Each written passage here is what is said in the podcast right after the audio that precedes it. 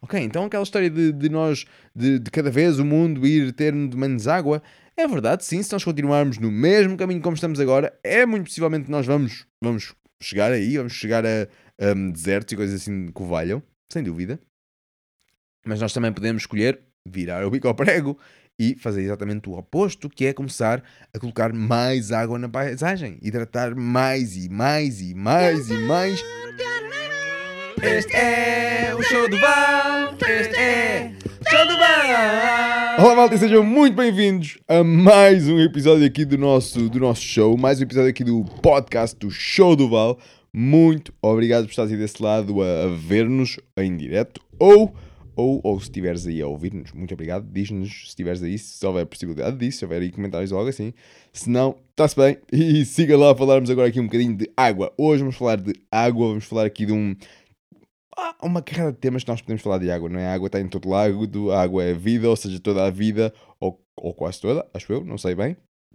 Mas de certa forma precisa de água, precisa daquele elemento tão essencial que, que, é, que é, que é essa, essa, essa coisinha tão interessante, o H2O.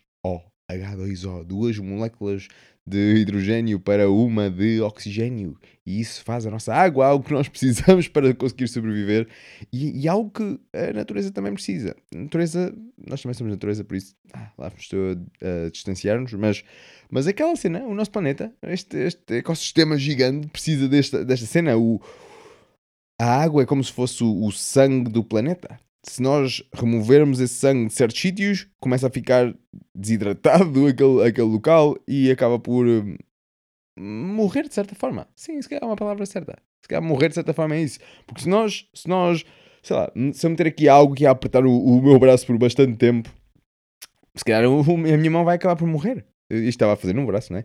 Uh, se calhar a minha mão vai acabar por morrer porque deixa de haver sangue aqui, deixa de haver aquela circulação toda que é precisa, deixa de haver todo esse, todo esse sistema aqui, é parado aqui e, e pumas, a minha mão não vai ficar muito boa de saúde, de certeza. E algo muito similar acontece também com o Sol, com a Terra, na parte terrestre da cena. Se nós removermos a água, uh, cenas começam começam a não correr bem. Começamos a caminhar para um deserto ao invés de caminharmos para uma floresta ou algo que seja assim.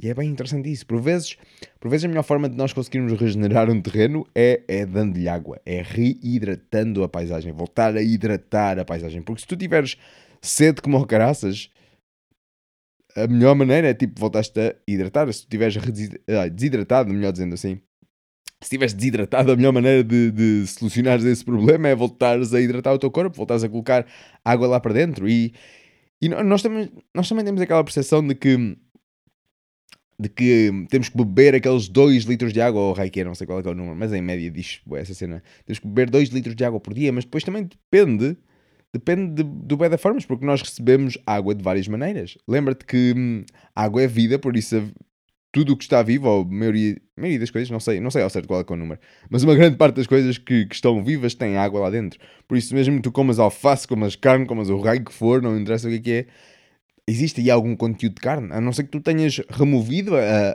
ai, de carne.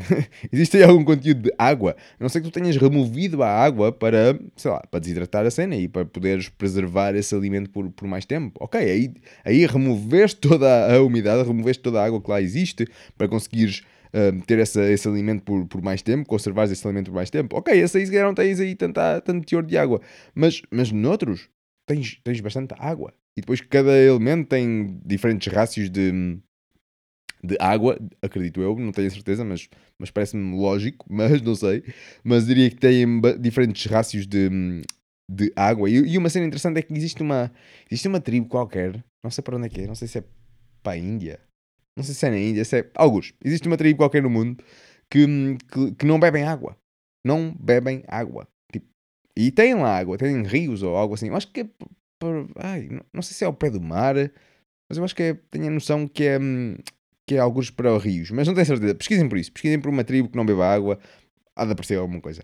E, hum, e basicamente é isso que acontece: eles não bebem água, mas eles, eles precisam de água para sobreviver, certo? Por isso eles, eles simplesmente absorvem essa água de outras formas, comendo outros, outros alimentos, outras coisas assim desse género. Mas não a água em si que, que vão a um rio ou algo assim e, e bebem de lá. O que é interessante, não é? É uma outra perspectiva de, de ver a cena, ah, nós precisamos daqueles 2 litros de água, e ah, fixe, mas e se essa água estiver aqui nesta parte? Hum, ok, interessante, deve funcionar. é bem interessante essa porra. Mas yeah, hoje vamos falar então da água, vamos falar aqui de um montão de coisas e, hum, yeah, e é isto, malta. Já sabem que, que este podcast aqui é o podcast de, que está abaixo, digamos assim, ou que está dentro, é uma melhor maneira de dizer, que está dentro do nosso projeto de meio Possíveis Soluções. E, e se tu não sabes o que é, é o Possíveis Soluções, vai já a possíveissoluções.com e, e, vai lá ver. Possíveissoluções.com, vais ver o que é, que é isso, Possíveis Soluções, e, e se calhar temos lá algumas possíveis soluções para certos problemas que tu tenhas.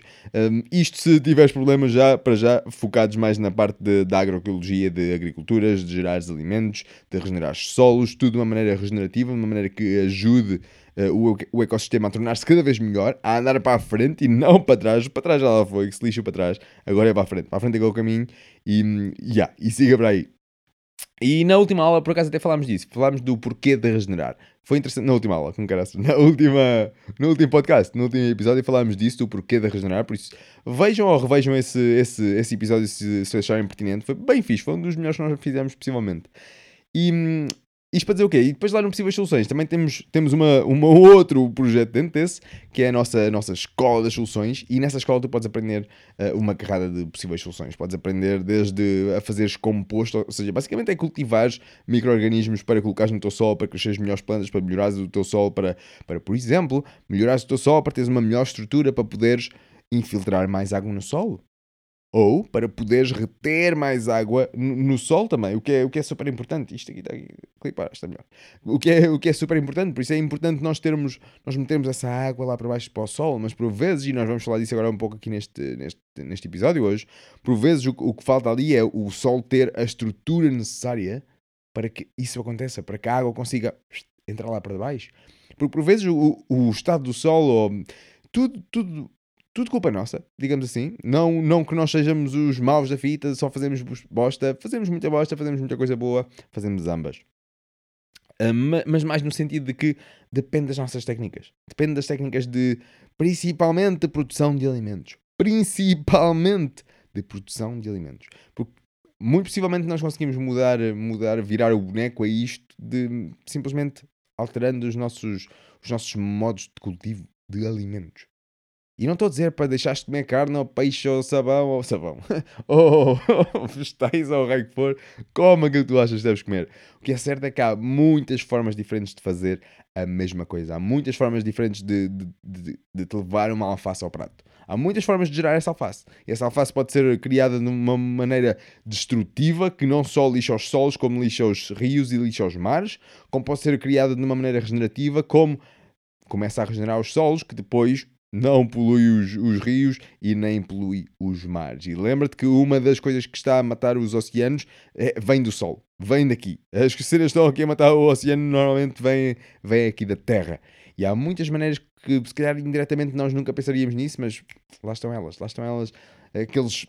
Nós na última aula também falamos... Na última aula, lá estou eu, cara. No último, no último episódio nós também falámos uma beca de falámos uma beca de, de, problemas, não sei se foi na última aula ou não, mas de problemas, resolvermos o, o, o problema e não o sintoma, essas coisas todas.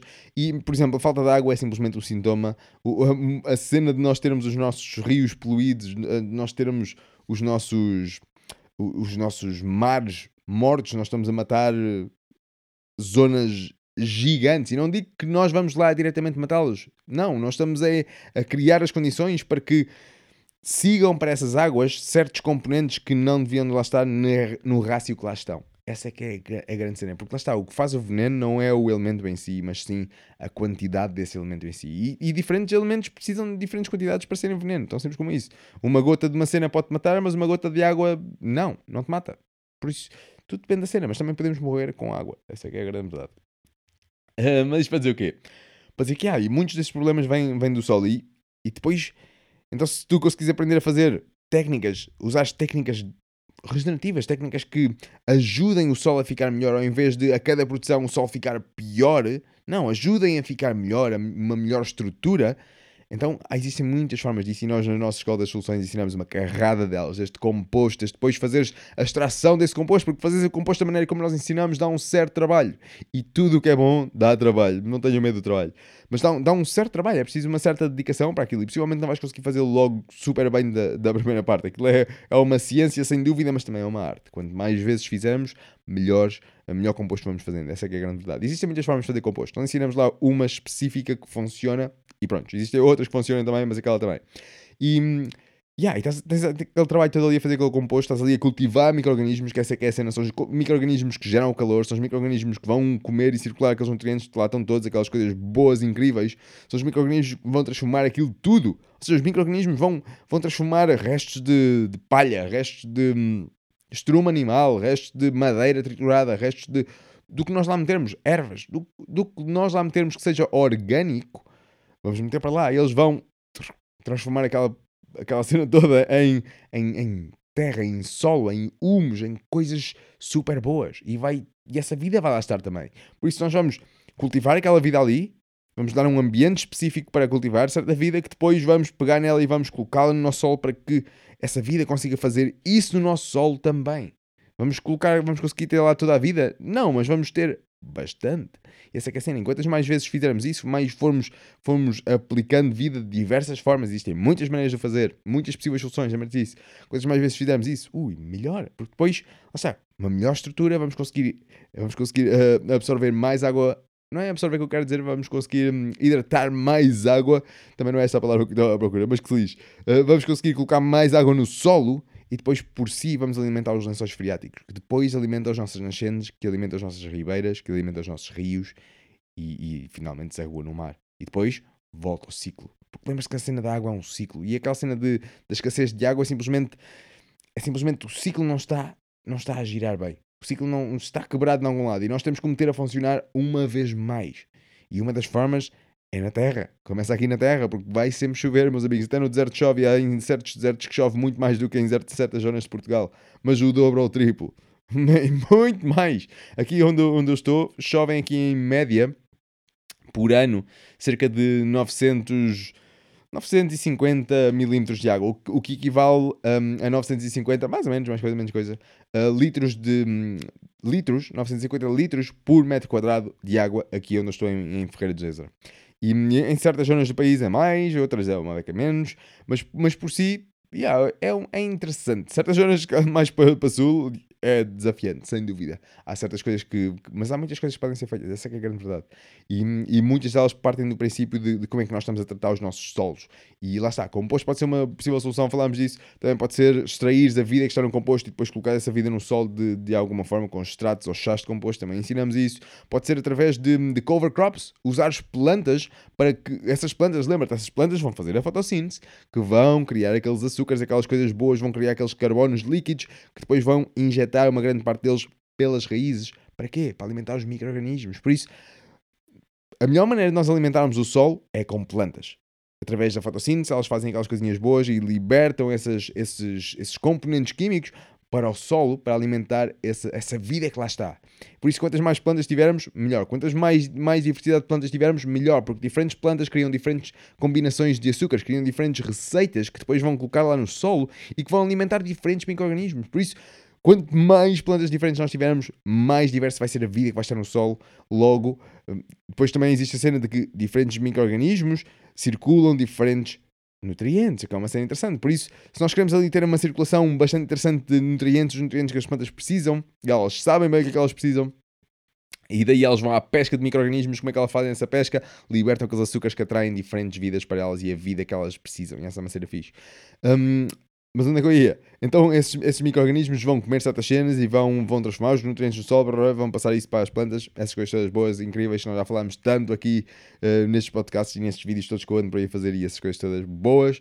E, yeah, por isso a melhor maneira de nós conseguirmos alimentar o sol é através de plantas também. E depois lembra-te, as plantas não só vão alimentar o sol também, como também vão melhorar a estrutura do sol porque estão a alimentar os micro-organismos. Logo eles vão trabalhar o sol e vão criar ali bons micro-agregados, vão criar ali coisas bastante interessantes, vão criar ácidos úmicos, fóbicos, essas coisas todas boas também ali no solo, que é, que é super importante.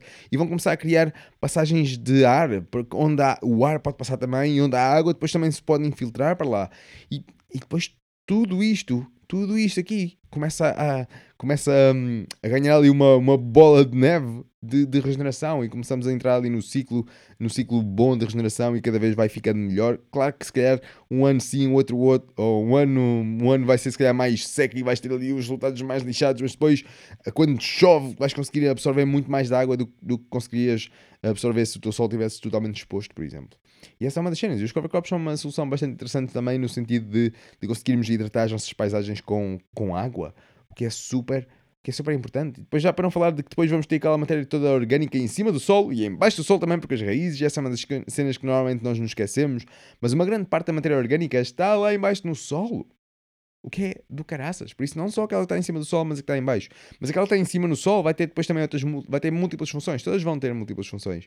E uma das múltiplas funções da matéria orgânica que fica sobre o solo, a proteger o solo, é a armadura do solo, é não só de proteger o solo de, de, chuva, que depois vai haver menos erosão, por exemplo, também vai haver menos compactação, porque a chuva é dos elementos que mais compacta os solos. Cada gota a cair ali num solo desprotegido, pum, pum, pum, é como se fosse um, um martelo ali a martelar ali o, o solo e, e aquilo vai, vai compactar. E não é isso que nós queremos. E vai criar ali uma crosta que depois torna ainda mais difícil a água se infiltrar. E também não é isso que nós queremos. E nós vamos falar aqui, bueno, durante aqui este, este podcast, de que nós nós queremos e precisamos de infiltrar essa água no sol, por isso temos que arranjar as melhores maneiras possíveis. E criando uma crosta em cima do sol não é a melhor maneira possível. Porque isso depois, quando vier uma chuva, a maioria da água, primeiro que ela se começa a infiltrar, ela vai começar a basar no nosso terreno. Depois perdemos a oportunidade de acalmar aquele movimento daquela água, de, de a infiltrar no subsolo. Perdemos essa oportunidade. Porquê? A água já lá vai à frente. E depois quem é fica para trás? Fica o sol exposto à mesma. E se nós cavarmos um bocadinho, está seco. E depois, uh, cada vez vai ficando pior.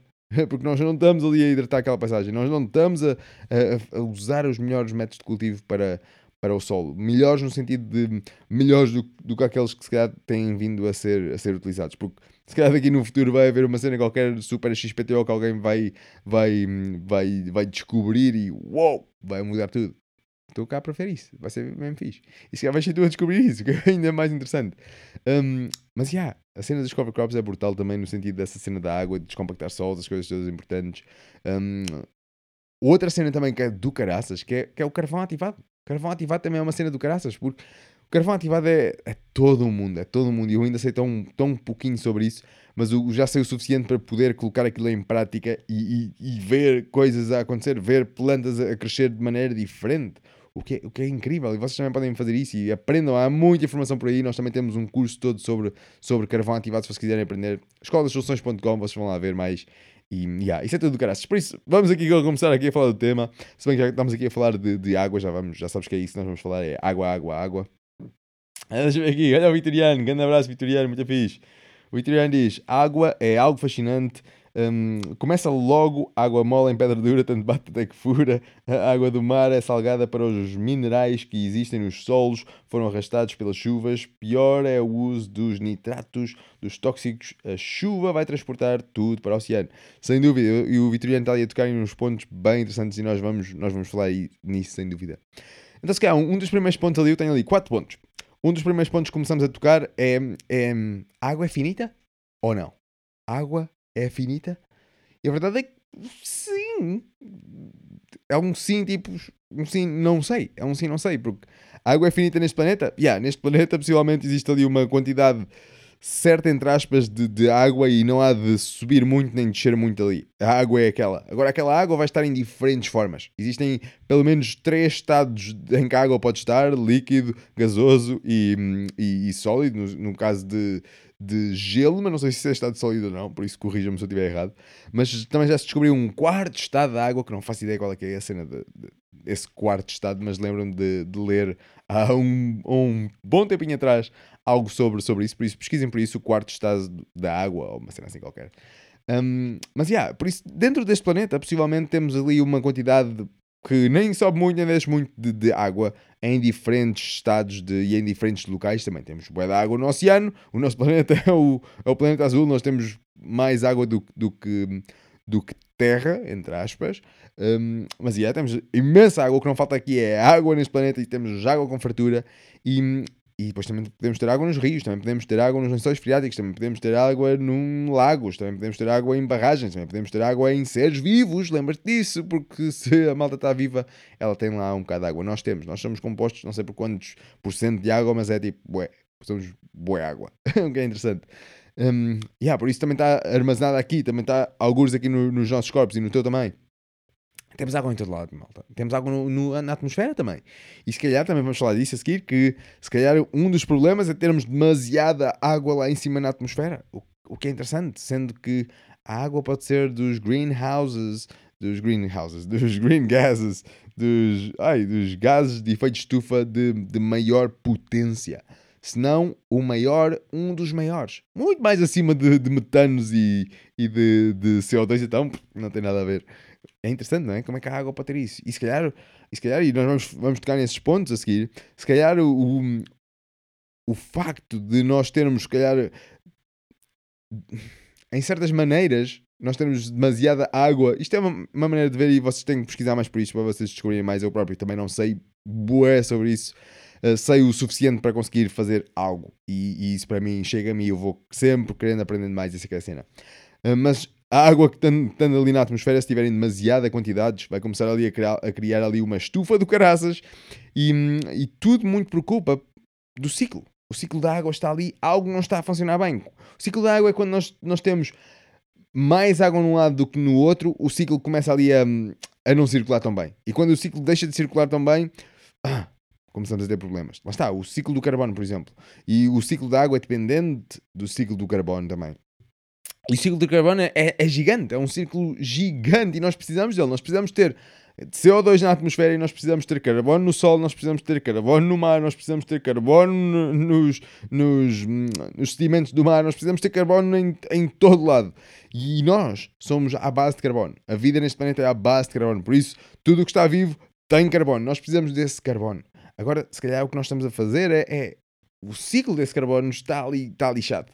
E muito também por culpa dos solos, uma vez mais. Sim, é verdade que o, que o oceano é, é a maior esponja de carbono, é o maior pulmão do mundo de, de oxigênio. Sim, mas também pode ser o oposto. Também pode ser o maior emissor de, de CO2, porque se quando passa ali de um ponto e começa ali a acidificar, porque lá está, o, o, e pesquisem mais por isso, malta. Lembrem-se sempre, façam as vossas pesquisas. Mas o oceano é uma das maiores, uma das maiores esponjas de, de, de CO2 que, que existe. E quando, quando existe demasiado CO2 na atmosfera, o oceano é uma daquelas cenas que compensa essa.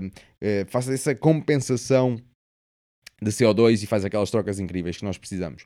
No entanto, ao fazer essas trocas e quando fazem em quantidades malucas, essas trocas acidificam os mares e mata uma carrada de vidas. Eu não sei se é os zooplânctons, se é algo assim. É uma da, um daqueles hum, daquelas cheirinhas microscópicas que nós estamos dependentes porque essa porra faz oxigênio como caraças. Por isso nós estamos dependentes de, dessas cenas também. Lembra-se que os oceanos são o maior pulmão de oxigênio que existe, mas também pode ser o oposto. Lembra sempre disso. E, e pronto, yeah, então se nós, se nós estivermos a eliminar essa, essa vida porque estamos a acidificar os, os, os oceanos, porque, porque existe demasiado um, CO2 na atmosfera e, e, o oceano está a tentar compensar ali as cenas, e por fazer isso, o oceano fica, fica ácido e depois mata uma carrada de vida que dependemos dela para fazer oxigênio, que é interessante. E depois vai ali haver ali uma parte que os oceanos já começam a emitir a CO2, já não, já não absorvem esse CO2 também. E depois começamos ali a se calhar ter um, um, outro problema também. Mas é tudo, tudo isso são sintomas. Nada disso é um real problema. O facto de termos CO2 na atmosfera não é um problema, é um sintoma. Um sintoma de que algo no ciclo do carbono não está bem. E aí, quando nós começamos a, a, a, perceber hum, o que é que pode ser o real problema, eu próprio não sei o que é que é o real problema. Tenho umas ideias, mas não sei ao certo o que é que é o real problema da cena. Mas quando nós começamos a, perceber, a perceber isso, ou a procurar por isso, se conseguimos encontrar, um, encontrar possíveis soluções, conseguimos encontrar melhores ações para, para resolver isto. Porque lá está, nós podemos, sem dúvida, e nós falámos nisso na- na- no episódio passado, nós podemos, sem dúvida, resolver sintomas. São importantes resolver? Sim, sem dúvida que sim. Mas se nós só resolvermos sintomas e nunca formos lá abaixo, à raiz do problema, vamos estar constantemente a resolver os sintomas e a resolver os sintomas e a resolver os sintomas e se calhar esses sintomas vão, vão evoluir para outros sintomas mais graves e depois tudo porque não fomos lá abaixo à raiz do problema e perceber de onde é que está a vir este problema, o que é que está a causar estes sintomas, é o quê, qual é que é a cena afinal. E essa é uma cena super importante. E daí a cena do, do ciclo do carbono é, é do caraças, porque ah, nós temos se calhar demasiado CO2 na atmosfera. Possível, é possível que sim. Mas porquê? Porquê? Ah, porque estamos a emitir para lá. Ok, mas de certa forma, entre aspas, sempre emitimos, e eu não estou aqui a, dizer números porque é muito possível que nós agora emitimos mais do, que- do que alguma vez que já foi emitido. Talvez, não, não quero dizer que não, nem que sim, não, não sei, por isso não vos vou enganar. Façam as vossas próprias pesquisas. Hum, mas há uma cena que, não- que está aqui a falhar. É, ok, nós estamos a mandar esse, esse CO2 todo para lá, mas porquê é que ele não está a vir para baixo? O que é que está a acontecer que ele não está a circular de lá para lá? Está a vir do, dos, da Terra, por exemplo, e nós estamos a enviá-la para a atmosfera, mas porquê é que ele não está a voltar para baixo? O que é, que- é que está a causar que ele vá, vá se amontoando lá em cima em vez de circular? Círculo do carbono, ele circula. O que é que está a acontecer aí? E essa é que é uma cena fixe, porque se calhar uma das cenas que está, está a impedir que esse carbono seja absorvido é, por exemplo, a desflo- a desflorestação. Nós eliminamos uma carrada de plantas, plantas essas que fazem o quê? Fotossíntese. O que é que é essa cena da fotossíntese? O que é que, que, é que é que as plantas fazem? Absorvem o carbono, água e energia do sol e combinam aquela cena toda, libertam o oxigênio porque não precisam daquilo para nada e criam ali umas, umas combinações interessantes para crescer a planta e libertam muito desse, desse, desse carbono também. Para crescer a planta, a planta precisa desse carbono também, e também o liberta pelas raízes para alimentar os micro-organismos. Ou seja, as plantas estão ali a, a bombar carbono líquido para o sol, que vai alimentar a vida no sol também. Lembra-se que a vida é à base de carbono. E as plantas são à base de carbono, os micro-organismos são à base de carbono, tudo é à base de carbono. Por isso nós precisamos desse carbono. Por isso, lembra-se, mais, quanto mais vida nós tivermos sobre o planeta, mais carbono vamos ter, não na atmosfera, mas cá em baixo. Ah, David, mas, mas a vida também respira, alguma dela, nem toda, mas também expira o, o CO2, como nós estamos a fazer neste momento. Nós estamos a, a, a expirar o CO2 e a inspirar o, o oxigênio. Yeah, sem dúvida. Sem dúvida. Está. Para fazeres dinheiro, tu precisas de gastar dinheiro. Para, para fazeres sol, tu precisas de, de extrair um bocadinho, de tirares um bocadinho para fazeres mais. Tu vai sempre haver perda. Há sempre perda de energia, ou, ou melhor dizendo, essa energia transforma-se noutra cena qualquer. E é preciso para que tudo isto circule. Porque se nós começamos ali a meter simplesmente florestas à bruta e todas essas coisas, fazemos florestas de kelp no oceano e uma carrada de outras coisas. Imagina que nós tirávamos todo o CO2 da, da atmosfera de alguma forma. Hum, o que é que ia acontecer? As plantas morriam, não é? Deixavam de ter a comidinha que elas precisam, as plantas morriam e morriam. Ui, quem é que nos ia fazer o, o nosso, o, nosso, hum, o nosso oxigênio? Não é? Interessante. E isso por acaso foi um processo que aconteceu, ou, ou penso que aconteceu há, há milhares de anos, mas, mas o oposto, que foi o oxigênio. Havia cenas que começaram a fazer oxigênio, o oxigênio cresceu de tanta forma, os níveis de oxigênio cresceu de, de certa maneira que eliminou aquela vida que estava a fazer esse, esse, esse oxigênio e deu lugar a nós. A nós e muitos, muitas coisas antes de nós, mas, mas deu lugar a essa, essa cena evolutiva, o que, é- o que é uma, uma cena interessante. Não sei se é uma teoria, não sei se é uma hipótese, mas de qualquer das formas é uma cena bem interessante de, de acontecer. Tal qual como, como está a acontecer agora, se calhar vai haver este antropoceno e nós vamos, vamos eliminar a vida como a conhecemos neste planeta, mas depois possivelmente vai vir outra cena. Muito possivelmente. Muito possivelmente, eu acredito mesmo que sim. Porque, ah, eu não acredito que o planeta precise ser salvo. Já nós, humanos, uh, nós precisamos nos salvar a nós. É tão simples como isso. Já o planeta, ele vai arranjar outra forma. Já houve aqui tant, tantas bichezas aqui antes, antes de nós e houve sempre maneira de a Terra se regenerar e a Terra consegue se regenerar bem rápido, mas consegue se regenerar bem mais rápido connosco a trabalhar com ela. E essa é que é a cena. Eu acredito tão bem nisto. Eu acredito tão bem nesta porra de que a natureza se regenera mais rápido nós trabalhando com ela. Porque nós somos natureza. Por isso nós podemos trabalhar com ela, começar a perceber os padrões, como é que isto funciona, começar a, a trabalhar com ela, observar as cenas e, e imitá-la. Nós somos macacos, não é? Nós somos macacos de imitação. Por isso, bora imitar a natureza o melhor que nós, nós possamos para atingir os teus objetivos também. Essa é que é a cena fixe, porque, porque é... Ah, malta, espera.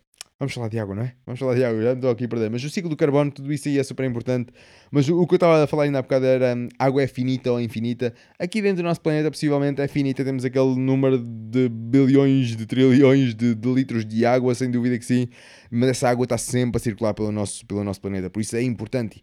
E, e pensem, pensem nisso. Por isso Sim, de certa forma a água é, fin é finita, sim, mas ela pode estar constantemente a circular. Podemos estar constantemente a gastar água, entre aspas, mas essa água depois vai vir, vai voltar. Se é que já não está a voltar. O que é uma cena interessante, é como se nós tivéssemos um depósito e esse depósito tivesse que, que a torneira sempre aberta, está sempre a sair água, mas também está sempre a entrar água. E é uma cena bastante interessante e é algo que, que acontece por si. Agora, o que pode lixar a cena é, por exemplo, se nós tivermos o mesmo depósito, a torneira sempre aberta, mas, mas começamos a criar umas certas tampas para que a água não entre para dentro do depósito, ou entre menos. E depois o que é que vai acontecer?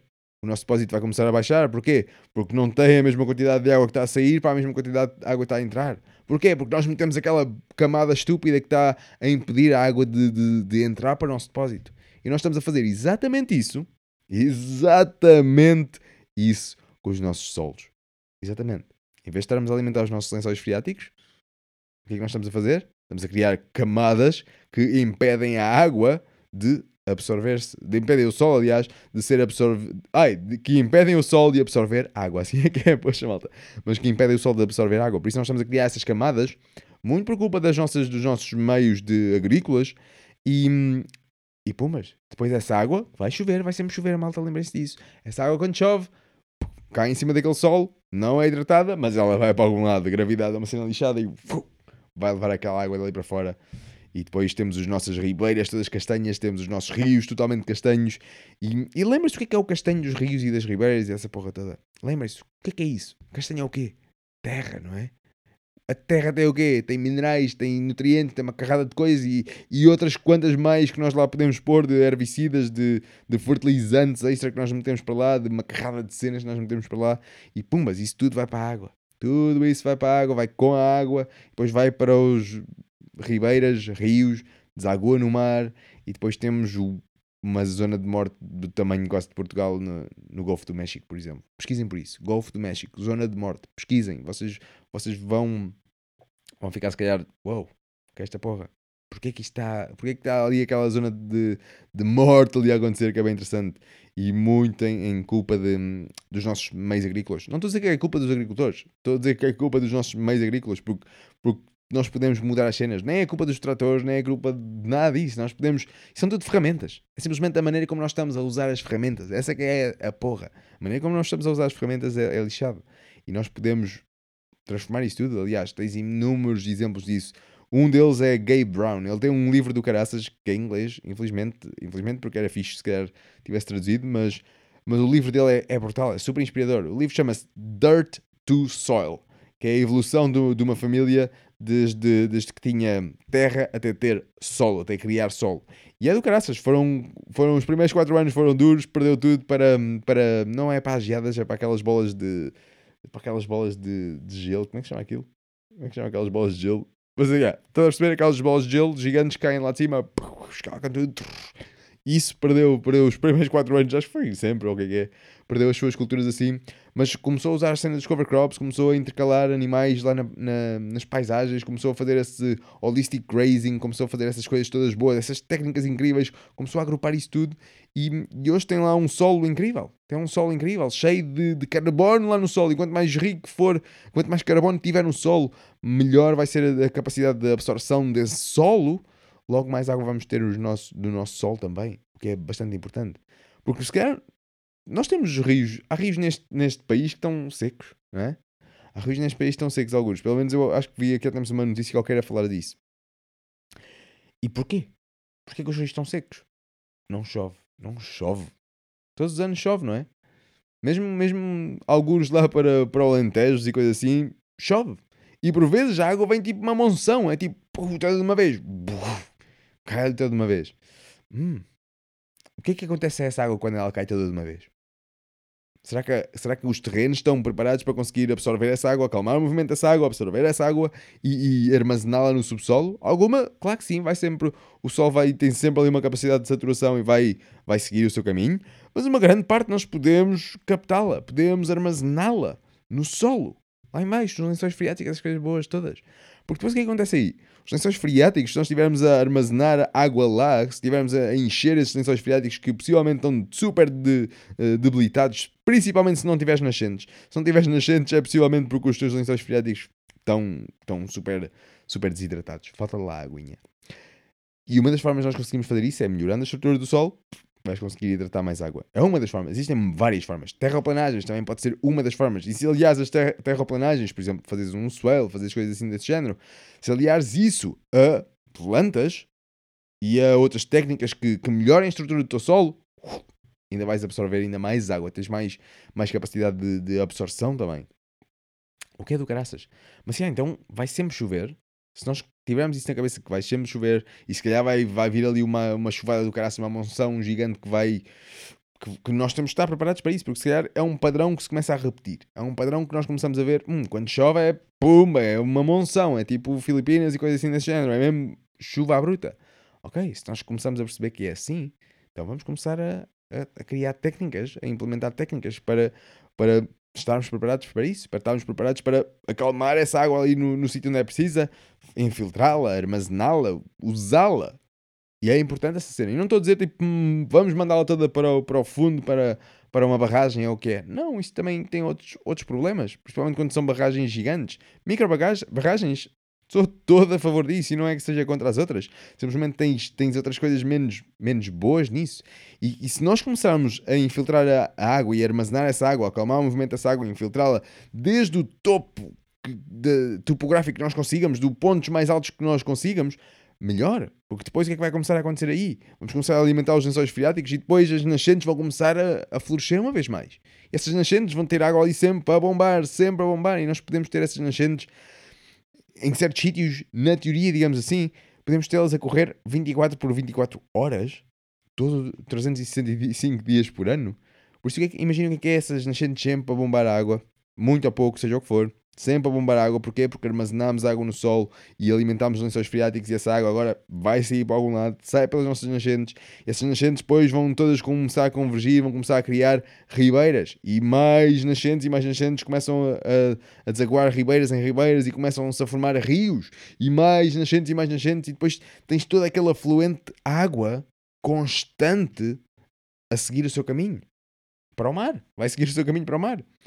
Mas não é importante isto, não é importante nós termos rios, em vez de termos rios sazonais, termos rios o mais anuais possível.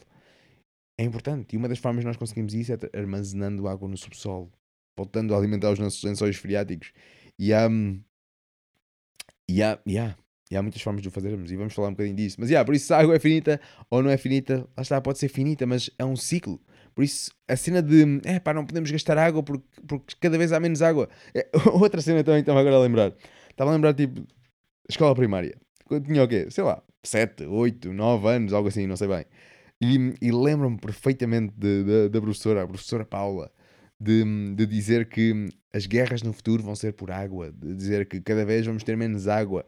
Já em 1997 ou algo assim, já se, já se ela estava a dizer isso nessa altura e já se dizia antes também. Sei lá, é como se que.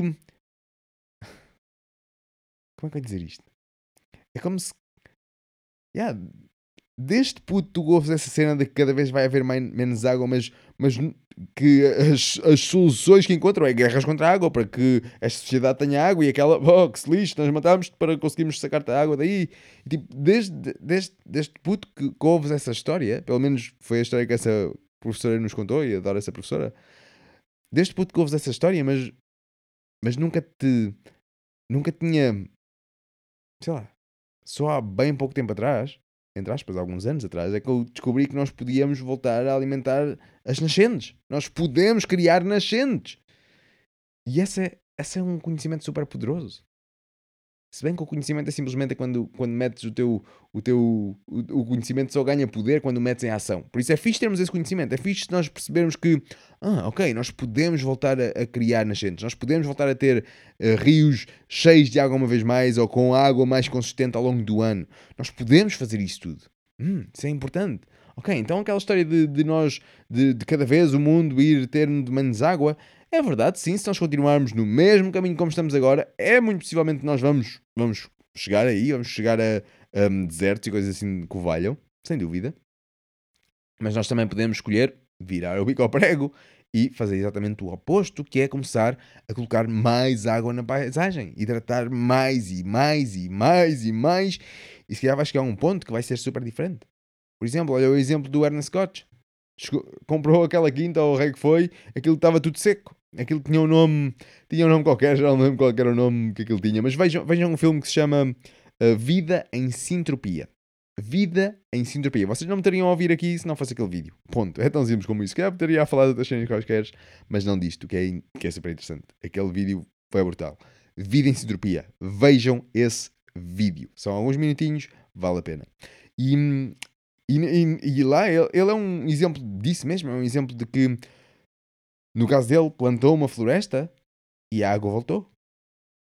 Mas a água voltou? Não, a água sempre passou por ali.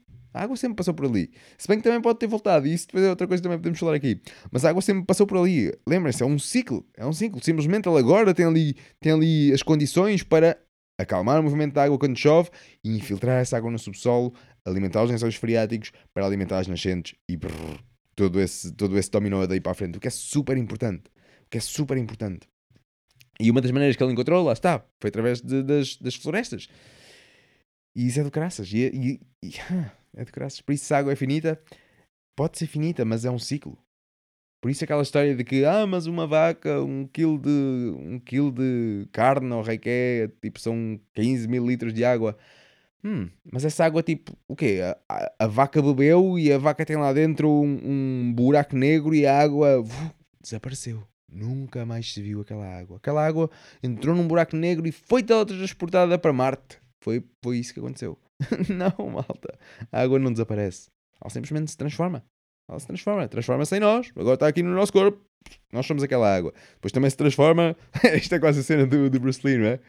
Um, be like water, my friend. Quando a água. Como é que é? Quando a água entra, entra no copo, a água é o copo. Quando a água. Não sei o quê, a água é aquilo. É interessante, é, e, é, e é tão isso. Por isso a água é cíclica. A água não desapareceu porque a vaca bebeu. A água não desapareceu porque cresceste um tomateiro.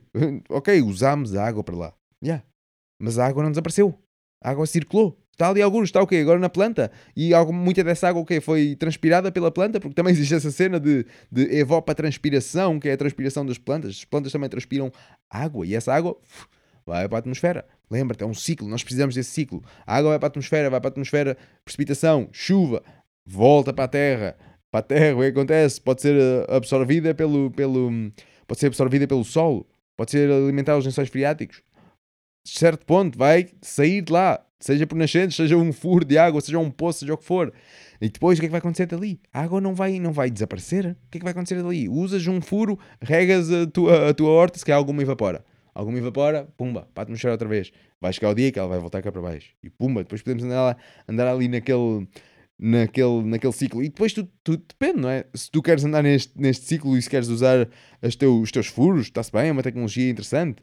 Eu também tenho os meus furos. Se queres usar os, esses, esses furos de água, que é literalmente ir buscar água diretamente aos lençóis freáticos, em vez de usar os nascentes e coisas escovalha, uh, se queres usar esses furos, epá, faz as tuas técnicas o melhor que possíveis para absorveres essa água quando chove para alimentar esses, lençóis freáticos.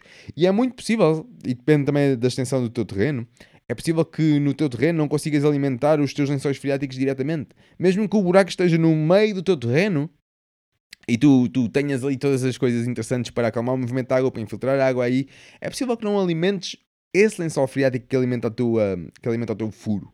É possível, porque lá por baixo, puf, sei lá para onde é que vai a água. É bem difícil de, de controlar isso porque existem tantas camadas possíveis para onde a água pode, pode ir e se calhar essa água que vai estar a infiltrar está a ir toda para, para o teu vizinho, no sentido de alimentar o lençol freático que está debaixo do terreno do teu vizinho. Pode ser, pode ser, pode ser tanta cena. Essa é uma cena também bem interessante. Mas quanto, quantos mais fizermos isso, melhor. E mesmo que, que a água não, não esteja a alimentar o teu, o teu, o teu furo, hum, uma cena que estás a fazer estás a usar essa água do furo para começares a regeneração do teu terreno, por exemplo. Por isso, ao usar essa água do furo, estás a tirar lá de baixo, ok, e não estás a, devolvê-la, pelo menos tu diretamente, não quer dizer que ela não seja devolvida porque existe uma floresta para ti ou o raio que o valha. Estás a usar essa água, mas estás a usar essa água no sentido de regenerares o teu solo. Pode ser uma cena interessante, pode ser uma cena interessante. Mas quando é só isso e nós não regeneramos o nosso solo, mas só tiramos água, só estamos ali para extrair, quer seja água do solo, quer seja, um, quer seja os alimentos, extraímos aquilo tudo e não devolvemos nada. Quando isso acontece, bancarrota, bancarrota do solo e vamos à vida. Porque depois vai chegar ao ponto que não vais ter mais água para tirar. Porquê que não vais ter mais água para tirar? Porque o solo que estiveste a usar está tudo lixado, está escavacado, não tem estrutura nenhuma. Quando existe uma gota de água, ela tem tendência a bazar dali em vez de ser infiltrada. E depois, pronto, começamos com aqueles problemas do caraças de criar desertos. Mas os desertos também podem voltar para trás na, na, na sucessão ecológica, ou melhor, voltar para a frente na sucessão, na sucessão ecológica da natureza. E nós podemos tornar os desertos verdes uma vez mais. Vejam, vejam o Greening the Desert do, do Jeff Lawton, por exemplo. Tem uma carrada de vídeos aí.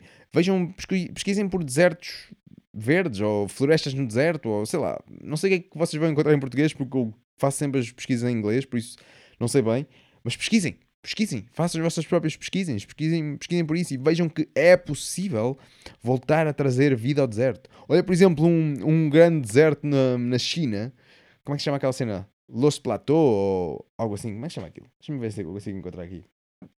Um, mas yeah, lá, lá na China, Los, ah, Los Plateau, deixa-me ver aqui. Los Plateau, China. Deixa-me ver se eu consigo encontrar aqui rápido. Uh, mas, mas lá na China aconteceu uma cena do caraças que foi que havia lá uma zona totalmente, totalmente deserta, ou, ou totalmente deserta no sentido de pá, pouca vida lá havia, poucas plantas lá haviam, estava tudo, tudo castanhinho, estava tudo sem, sem grande vida.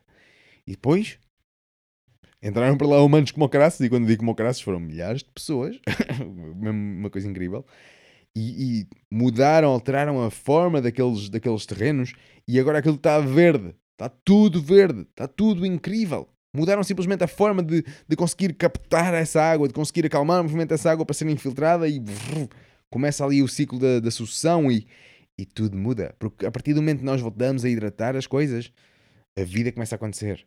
Lembra-te, por exemplo, porque é que nós tiramos, porque é que nós removemos e secamos os, os nossos alimentos para, para os preservar? Porque é que isso causa preservação? Porque é que, porque é que tirando a água os alimentos ficam preservados? Já pensaste nisso? Porque tirando a água, os micro-organismos que estejam ali naquele, naquele alimento, porque eles estão lá alguns, os micro-organismos que lá estejam, alguns muitos, se tudo correr bem, não é? Os micro-organismos que lá estão, se eles tiverem as condições úmidas e o que for, eles vão começar a decompor. Se cair lá um esporo de, de um bolor, ele vai começar a comer aquilo.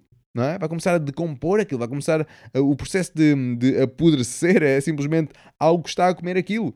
Tens ali um micro-organismo que está a comer aquela cena. Ou então, por vezes, não é um micro-organismo, tens lá mesmo minhocas e vai não sei o quê. Então, algo a comer aquilo. Por isso, a cena de apodrecer é algo que está a comer aquilo. Mas se nós removermos uma cena que é essencial à vida, que é a água, se nós removermos a água da equação, se removermos a água daquele alimento, agora não tem água, está seco, seco, seco. Hum, não, há, não há grandes cheiras que o comam. Os micro-organismos estão ali, não conseguem sobreviver nesse, nesse environment, nesse, nesse ambiente. Daí nós conseguimos preservar esses alimentos por mais tempo. Agora imagina o que é, que é fazer isso com o teu solo. Se nós removermos a água do nosso solo, hum, as cenas não vão funcionar bem, não é? A vida, bactérias, por exemplo, fungos, um, protozoários, nematóides, uma carrada de coisas, muitos deles eles têm estados adormecidos, eles conseguem, conseguem adormecer-se e depois também depende do quão brusca é a mudança. Mas se for, se for lenta, lenta, entre aspas, se for gradual, melhor dizendo, a vida consegue se adaptar de certa forma para adormecer, criar ali os seus casulos, entre aspas. No caso das bactérias, criam cistos, no caso dos fungos, têm esporos e por aí além. Ou seja, conseguem criar esses, esses, essas proteções de que, epá, agora não tenho as condições à vida, por isso vou-me transformar aqui num. Vou, vou hibernar, entre aspas. E elas vão estar lá. E quando nós voltarmos a hidratar aquilo, voltarmos a dar condições que, que, essa vida, que seja favorável a essa vida, elas vão estar lá e vão, ah, ok, finalmente já posso despertar. E, e depois começam a trabalhar. O que é uma cena, uma cena do caraças. Em certos casos, não tanto porque se calhar a vida no sol foi mesmo lixada, foi destruída com químicos e outras cenas assim. Químicos não, tóxicos, venenos e cenas, cenas com valha e, e revirar os solos sempre, sempre, sempre, sempre, sempre, sempre. Estás sempre ali a, a cortar, a cortar, a cortar, a cortar, a cortar as cenas todas. As conexões todas estão no sol, lixar as estruturas no sol, as coisas todas que, que, que lá possam estar. E quando nós fazemos isso, estamos a remover a água e estamos a remover as capacidades de, desse solo e voltar a hidratar-se, voltar a colocar água, voltar a, a, receber essa água e a, e a voltar a pô-la aqui nos, nos, nossos corpos, nos nossos corpos, no, no, caso do Sol. E quando isso acontece, pumba, tens ali um deserto. E nós podemos criar estes desertos aqui em Portugal, podemos criá-los em qualquer parte do mundo, praticamente. Se calhar em certas partes é lixado criar desertos, mas muito provavelmente nós conseguimos criá-los em todo lado. Muito provavelmente, muito provavelmente. Deixa-me ver o que, que, a malta está aqui a dizer no nosso, no nosso grupo, para eu não, não adormecer aqui. A seguir vamos começar ali a falar em mais pontos que eu tenho ali. E vamos falar um bocadinho aqui do, do ciclo da água. Partilhar alguns ciclos de água que nós, nós precisamos partilhar, que é uma cena interessante. O Vitoriano está aqui a dizer: o pH do oceano é controlado, é, é controlado pelas correntes marítimas as alterações das correntes marítimas e o. Hum, cena das correntes marítimas, pesquisem por isso. Vejam diagramas das correntes marítimas. Vejam de que, de que é importante nós termos zonas mais quentes do, no, no, nosso planeta e zonas mais frias no nosso planeta para fazer com que, com que exista também correntes marítimas. Porque depois existe aquela cena de, de termo. Como é que é? Termo, termocinfão? não sei se é esse o nome, termocinfão, algo assim, que são trocas, trocas de temperatura, por exemplo, não é esse o nome, existe ali um, um termo técnico que está aqui a faltar. Mas basicamente é o quê? Líquidos, quando estão, quando estão quentes, o que acontece? Sobem. E quando estão frios, o que acontece? Descem. E por isso, esta, esta oscilação faz essas tais correntes marítimas, o que é uma cena super, super interessante. E vejam esses diagramas, vejam videozinhos disso no YouTube, pesquisem por isso. É super interessante terem, terem essa percepção de que, de que a água, quando passa pelo, pelo, pelo Equador, digamos assim, aquece, logo aquece, começa a subir e depois existem todas essas, essas correntes interessantes. É mesmo interessante isso. Pesquisem por isso, vocês vão gostar de ver isso. Então, deixa ver o que é que o Vitoriano está a dizer. Um, então, as alterações das correntes marítimas e o. Uh, Desaceleramento da corrente marítima pode fazer o mar um local mais ácido. Poucos sabem, estamos com uma alteração magnética. Ok, nice, nice, nice, nice. Uh, Vitorino também está aqui a dizer uma coisa interessante. Levantei a questão muitas vezes. Portugal gastou bilhões a fazer hectares. Uh, dizem que a água sai pura e depois, aqui em Sesimbra, enviam toda essa água tratada para o oceano. Já não usam nas regras de jardim. Yeah. Pá, muita cena que está lixada, não é? Sem dúvida. Mas pronto, nós podemos fazer muita coisa sobre isso. Por exemplo, a cena das águas desertares. Imagina que se nós podemos fazer a separação como, como existem as separações de águas cinzentas e águas pretas. Águas pretas é quando tem as tuas fezes lá e águas cinzentas é, por exemplo, um, as águas da tua cozinha, as águas dos duches, as águas de. Pronto, percebeste a ideia, não é? Todas as que não são pretas são, são cinzentas, digamos assim. Existem certos, certa vida que se dá super bem em, em, nestes diferentes ingredientes, nestes diferentes uh, ambientes, quer sejam micro-organismos, quer sejam plantas também. Por isso nós podemos transformar certos nutrientes que estão nas águas cinzentas, por exemplo, que as tornam cinzentas porque têm ali um, um elevado grau de X nutrientes, eh, e nós podemos pegar nessa água, colocá-la num sítio devido, meter lá plantas para absorver essas, esses, esses nutrientes, remover as plantas e depois podemos fazer o quê? Podemos dar essas plantas de alimento a algum animal, podemos usar essas plantas para hum, compostar e depois colocar no nosso solo para melhorarmos a nossa estrutura, podemos fazer uma carrada de coisas e assim temos agora aquela água mais purificada que depois podemos usá-la para outras coisas ou passar para um próximo estágio de, de purificação. Uh, podemos fazer diferentes cenas, podemos fazer várias cenas. Essa é uma cena bacana. No caso das águas, das águas pretas, uh, também existem várias cenas que nós podemos fazer. Existem plantas que conseguem sobreviver a isso. Existem, existem uma carrada de coisas. Pesquisem por isso. Águas cinzentas, águas pretas, tratamentos de águas cinzentas, tratamentos de águas pretas. Pesquisem por essas coisas todas, vocês vão gostar, vão gostar de ver, de ver isso e e é bastante interessante. E lá está, uma outra coisa que também pode ser interessante é a cena das casas banho secas são, são interessantes nesse sentido de que não, não misturas a água com, com, com as fezes, logo tens apenas o sólido e isso pode ser tratado de uma outra forma também, o que é uma cena interessante. Se bem que depois também depende da forma como é que as coisas estão desenhadas. Isso tudo, eu, eu também gosto de conveniência, não sou hipócrita aqui para dizer que não. Gosto mesmo da conveniência. E yeah, isso pode ser lixado. E eu sei que existem designs bastante interessantes de casas bem secas. E eles podem ser melhorados, essa é que é a cena. Mas pode, há tantas possíveis soluções, essa é que é a cena brutal que existe. E acho que, no- ainda no caso das etares, uma cena também que seria interessante é, lá está, tentar des- descentralizar as cenas. E isso é uma coisa super interessante.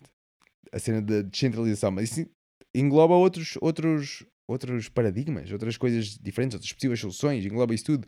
Mas eu gosto muito mais disso, gosto de ter as cenas descentralizadas, porque se ocorrer algum, algo mal numa desses setores, é aquele fator, nós sabemos exatamente onde é que está a vir o problema, nós podemos resolver o problema. Quando esse setor tipo, é gigantão, ui, para resolver aquilo é muito. É, é lixadíssimo. E depois não é nada resiliente, porque se aquilo se escavaca, ui, como caraças, como é que é? Como é que é todas aquelas afluentes que agora estão a vir para ali? E nós, nós temos ali uma ruptura, ui, como é que nós vamos parar isso? É do caraças, é, é interessante. Por isso, hum, é interessante. Mas, já, yeah, tudo tema para os, para os vídeos. Ok, ciclo de água. Um ciclo de água super, super breve. Como é que pode ser isso? Vamos começar pela água na atmosfera. A água está na atmosfera. Como é que a água da atmosfera passa cá para baixo para o solo? Chuva. Chuva, ok? Chove. Vamos imaginar que vai chover no topo de uma montanha. Imagina, ou no topo de uma montanha, ou chove para a terra, vá, para ser mais, mais simples. Chove aqui para a superfície terrestre. Então temos aquela água que está lá na atmosfera. Chove, agora está, está no solo. Se for alguma dela absorvida pelo, pelo solo, vai para os lençóis freáticos e vai alimentar os lençóis freáticos, depois pode alimentar as nascentes, blá, blá, blá.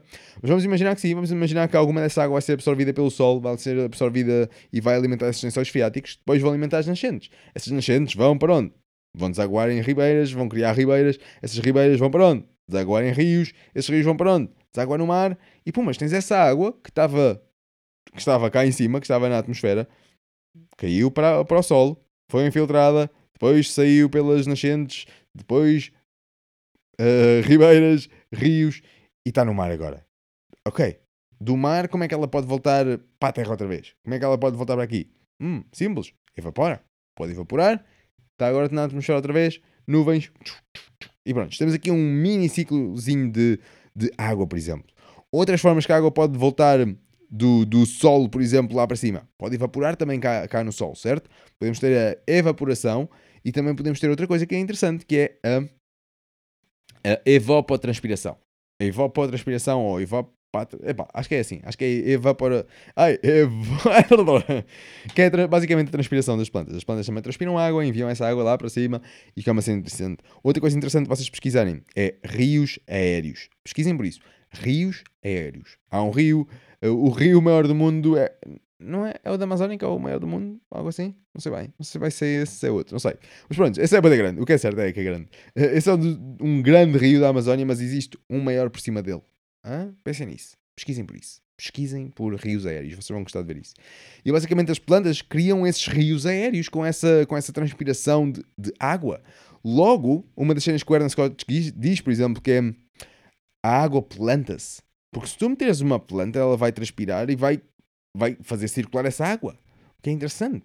E essa, essa quando temos um, um, tamanho gigante de. Gigante ou não? Mas quando temos um, um tamanho considerável de, de, plantas em todo, todo aquele espaço, vamos ter uma grande, uma grande quantidade considerada, considerável, aliás, de, de evapotranspiração e depois isso pode causar grandes, grandes benefícios, por exemplo. Que é bastante interessante. Mas isto aí toda uma carrada de coisas, algumas que eu não sei, como por exemplo a cena de, de pressões, quando a pressão está diferente aqui e lá. Um, aqui temos, ouvi uns, uns menos estavam a, a, regenerar lá umas hectares e hectares e hectares e hectares e hectares de, de florestas e coisas assim desse, desse género. E, mas à volta dessa floresta, essa floresta é como se fosse uma ilha e é gigante aquilo. Mas à volta disso é tipo tudo ali, produções de. Eu acho que era nas Filipinas ou algo assim, é produções de. Cena daqueles óleos que se usam, como é que se chama aquela cena? Palm oil, algo assim, não sei qual é, é o nome da cena. Mas pronto, de produções de, de palmeiras ou reggae, aquela cena, para fazer esses óleos e mais não sei o quê.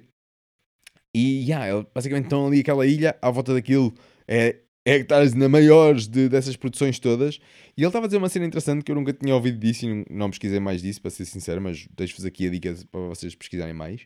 Que é, que eles estavam a ter dificuldades, eles conseguiam criar essas, essas, essas nuvens, digamos assim, esses rios aéreos, mas eles estavam a ter dificuldades de atrair as nuvens para ali, para chover ali, naquela, naqueles hectares e hectares e hectares de, de floresta que eles criaram. Eles estavam a ter dificuldades, dificuldades nisso, porque, porque, segundo ele, o que ele estava a dizer era que como existe toda aquela vasta área ao redor desse, dessa floresta incrível, existe toda essa vasta área lá, as nuvens não estavam a conseguir ser atraídas por lá, porque existe ali algumas cenas que eu não, não faço ideia, não faço ideia o que é é. Isso era o que ele estava a dizer. Não sei, se vocês souberem, escrevam aí que eu adoraria, adoraria aprender mais disso. E, e é algo que eu também tenho que pesquisar sem dúvida, mas pesquisem por isso também, bem interessante. E se eu encontrar o vídeo, é algo. Era um gajo que, que fazia. Um, era bem da pessoas. Mas era, era hum, algo também para conservar orangotangos, algo assim. Eu acho que é Filipinas, mas não tenho certeza. Alguns assim, alguns ali para, para os lados da Ásia, alguns lá para esses, para esses lados. Um, ok, ok, ciclo da água. Então já vimos aqui que existem várias, várias cenas do ciclo da água. E quando nós, quando algum destes processos está lixado, porque se tu não tens, vamos imaginar que, que o teu solo está seco, deserto, ok, nos desertos também chovem. E chovem como caraças. Por isso, ok, se nós já sabemos que está tudo certo com agora, está tudo desidratado agora, ok, ok, isto é o teu estado agora. Observamos isso e percebemos que é o que temos. Como é que nós podemos, como é que nós podemos voltar a hidratar aquela paisagem?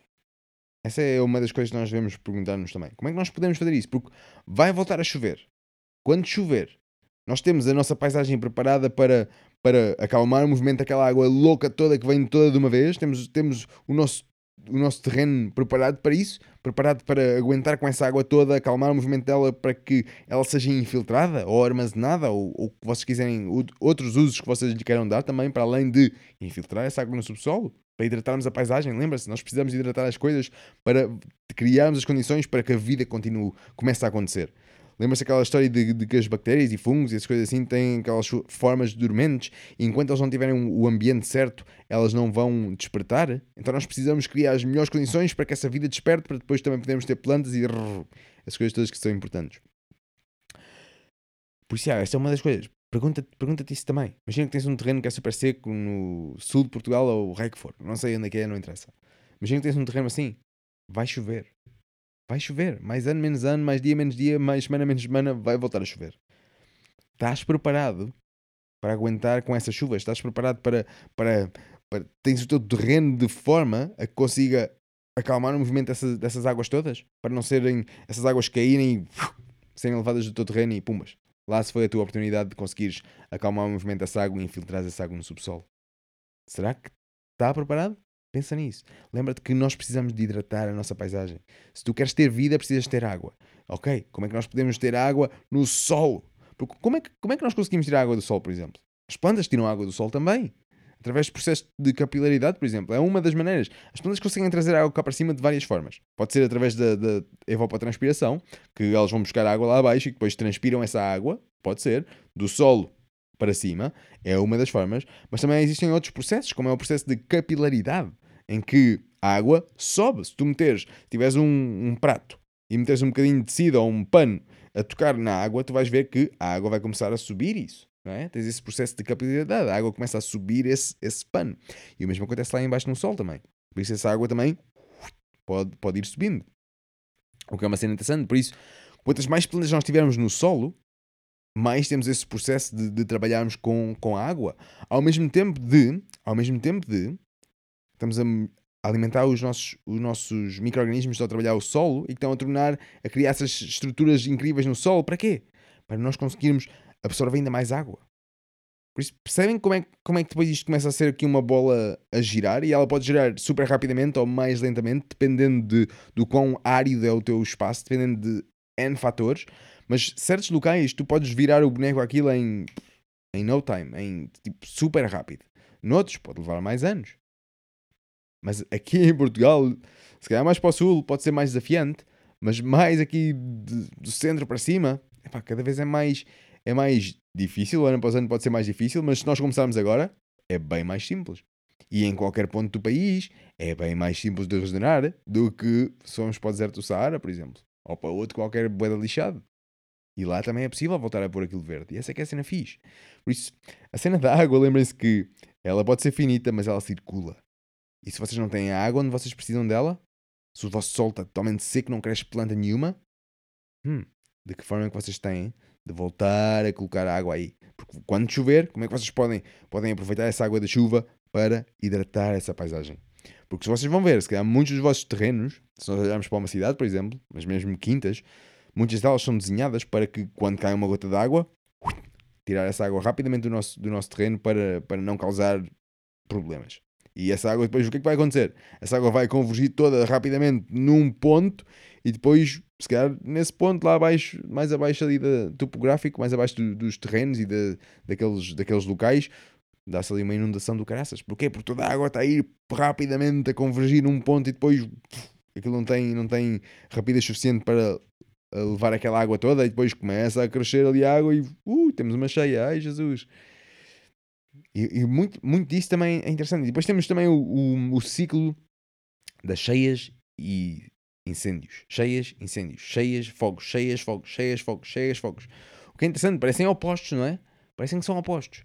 Mas não, são partes do mesmo. Porque quanto mais quanto mais água nós tiramos, porque é que acontecem as cheias? Lá está, uma das razões, vá, eh, por causa que essa água não está a ser, não está a ser absorvida. Também pode ser porque, porque o teu terreno ainda está em uma fase, sei lá, imagina que pode, pode cair uma quantidade estúpida astronómica de água, ok? Que nenhum terreno esteja preparado para receber, ok? Não digo que não.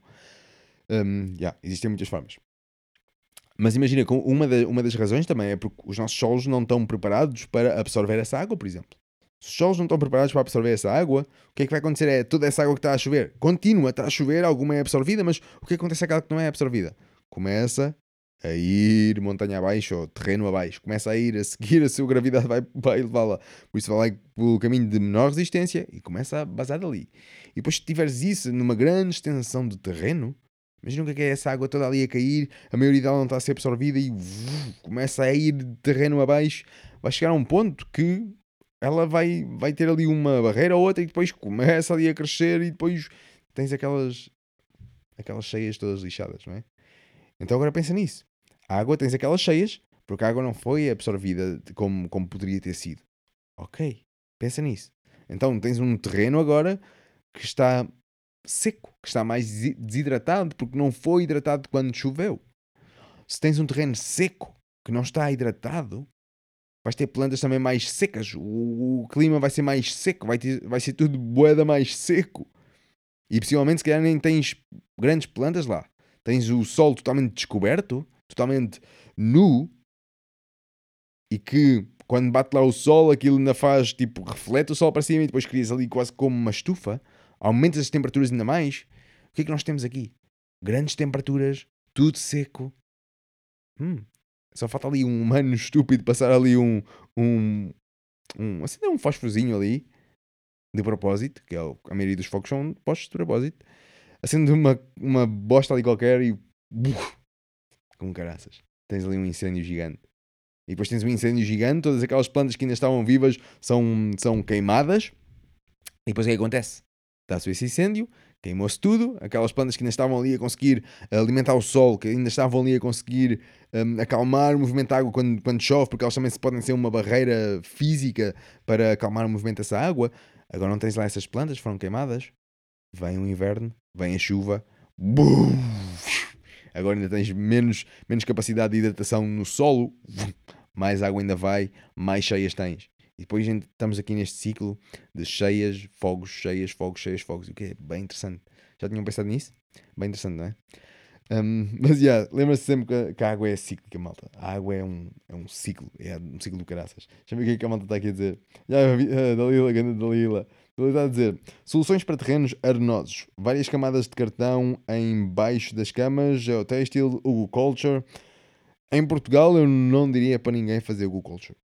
É pá, se calhar num sítios mais, mais úmidos, sim, mas ainda assim, eu acho que há maneiras bem mais interessantes do que o Google, Culture. Digo isto com base na, no que eu tenho feito. E, é pá, não, o trabalho que aquilo dá, metermos a terra, a, as plantas, metermos, aliás, o Google Culture, para quem não sabe, é basicamente enterrar madeira no solo e depois cobrir com, com terra. Mas basicamente é, é isso, madeira, madeira enterrada. E de certa forma é algo natural também. Não quer dizer que naturalmente a natureza vai abrir valas e meter para lá, meter para lá madeira. Não. Mas se pensares de outra forma, As árvores, por exemplo, têm raízes, não é? Essas raízes estão onde? Estão no solo. Podes cortar essa árvore e pumas, tens ali uma cama Go Culture praticamente. Nova, novinha, mesmo ali em folha, não é? Por isso essa pode ser uma forma de fazermos camas Go Culture, simplesmente plantando árvores como caraças, depois cortas essas árvores e depois plantas lá outra coisa e tens lá aquelas raízes que vão ser decompostas e depois tens o efeito de uma cama Go Culture. O que é interessante, não é? Mas lá está, existem outras formas de nós conseguimos, nós conseguimos fazer isso. E no caso, por exemplo, da Dalila estava a dizer de, de soluções para terrenos arenosos. No, no caso de um terreno arenoso, que hum, a água, que a água quando cai lá é muito rapidamente infiltrada, não, não é bem retida. A melhor forma, ou uma das melhores soluções, é melhorar o solo, melhorar a estrutura daquele solo. Não interessa se o teu solo é, é arenoso, se é pedras, se é barrento, se é limoso, não quer saber o que é, que é a cena do teu solo. Tu podes sempre melhorar aquele solo para ter melhor estrutura, para ter melhores agregados, para teres melhor, mais matéria orgânica lá, para, meter, para teres mais carbono lá no solo. Quanto mais carbono tivermos no solo, mais fértil é o solo e mais água também vais poder ter lá. Mais água vais poder reter lá. Essa água não vai ser perdida, oh, já foi. Não, vai, vai, vai estar lá, vai estar lá, acessível para as plantas, para depois podermos ter isso tudo. Por isso, a solução, ou as soluções, não existe a solução, mas as, as soluções para, para terrenos arenosos tudo depende de qual é, é o objetivo. Mas se o objetivo é hidratar a paisagem, depois também depende, ok, que uso é que queres dar à paisagem? Queres simplesmente regenerar por regenerar? Ok, existem muitas formas. Queres ter o quê? Queres ir para mais para um sistema florestal? Queres ter mais uma cena de, de pradaria? O que é que é? Por isso, quando nós percebermos qual é, é o nosso objetivo, aí vamos começar a, a agrupar soluções mais, mais eficazes para chegarmos a esse, a esse objetivo. Mas no caso de. No caso de e nós falámos disso no início de, neste, neste podcast, mas no caso de, de terrenos arenosos, de terrenos limosos, de terrenos argilosos, o que for o teu terreno, é sempre. É sempre melhorar a estrutura do teu solo. Melhorar a estrutura do teu solo, seja de que forma for. Se calhar, no caso de terrenos argilosos, tens o teu solo compactado, logo a água não está a ser infiltrada. Ok, melhora a estrutura do teu solo, mais carbono lá para o solo, mais matéria orgânica, mais micro-organismos, mais plantas, mais vida, mais agregados, mais coisas boas, e esse solo vai se transformar e vais começar a hidratar ali água à bruta. No caso de, de terrenos um, arenosos. Arenosos, por serem de areia, maioritariamente, vá mais compostos de areia, isso não quer dizer que também não haja compactação. Essa é a primeira coisa. Também pode haver compactação. Mas vamos imaginar que não. Vamos imaginar que aquilo cai ali a água, é toda absorvida, tchau, já foste e nunca mais a vês. Entre aspas. É logo absorvida pelos lençóis freáticos e tchau. Outras coisas, coisas que nós podemos fazer aí nesse caso é a mesma coisa. Melhorar a estrutura do solo. Melhorar a estrutura do solo, meter mais carbono lá para baixo do solo, ter mais matéria orgânica, ter mais micro-organismos, ter mais plantas, ter mais agregados, ter mais essas coisas todas boas. Carvão ativado também é uma coisa incrível. Termos todas essas coisas depois o que, é que vai acontecer? Quando chove, essa água vai ser infiltrada, mas também vai, muita vai ficar ali. Os, os agregados que são criados pelos, pelos micro-organismos do solo e, e, e, organismos um bocadinho maiores, como as minhocas, por exemplo, esses, esses micro-agregados são como se fosse bolas que têm uma carrada de coisas lá. Têm nutrientes, têm a água também e têm uma carrada de coisas que são, que são super, super importantes. E já para não falar que que eles não são todos tipo uns em cima dos outros, tipo ali quase que lego que impedem o movimento da água. Não, eles são feitos de uma maneira, são compostos de, de, de, uma maneira que o ar consegue passar para o solo, a água consegue passar lá para o solo. Isso é super importante. Por isso, nós, mesmo no terreno arenoso, nós precisamos também disso. Precisamos ter um solo, um solo mais fértil possível. E quanto melhor estiver a estrutura do nosso solo, me, melhor vai, vai, vai ser nesse sentido. E depois, o que é que nós podemos fazer aí, por exemplo? Lá está, depende de qual é, é o objetivo, mas uma das soluções pode passar por cover crops. Pode ser isso. Pode usar, pode usar técnicas de cover cropping e pumas. Meteres esse. Começares ali a gerar plantas, a alimentar aquele solo para criar ali uma estrutura com os micro-organismos, para criar matéria orgânica sobre o solo, todas essas coisas ali interessantes e começares a andar com, com o ciclo para a frente. Pode ser isso. Pode ser essa uma possível solução. Pode ser árvores. E aliás, podes intercalar tudo. Essa que é a cena mais fixe. Pode ser também animais, porque esses animais, depois, se tivesses animais a viver ao mesmo tempo que tens os teus cover crops, a, a rodar de uma forma bastante pensada, bastante ponderada, bastante eficaz e eficiente. E se quiserem aprender mais sobre isso, pesquisem por Holistic Management. Uh, ou Holistic, não, não é Holistic Management, Holistic Grazing. Holistic Management é o todo. E aconselho a lerem esse livro do Alan Savory. E a Alan Savory como já falámos também num, num, num destes uh, podcasts, uh, errou bué, e não quer dizer que ele agora esteja certo, mas, mas é interessante. Mas isto, yeah, estou aqui a saudar aqui o tema. Ok.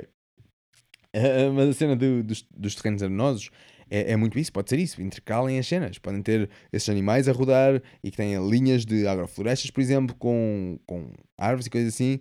E depois no meio, nessas entrelinhas, têm cover crops com fartura e esses cover crops depois vão ser, vão ser comidos em parte, uma pequena parte de, desse, dessas plantas são comidas pelos, pelos, pelos animaizinhos que depois saem dali, passam para outro sítio, tu mandas aquilo tudo abaixo, matas aquelas plantas de alguma maneira e pumbas, metes a próxima ou metes ali uma cultura para tu, para tu cultivares e gerares algum dinheiro dali, por exemplo.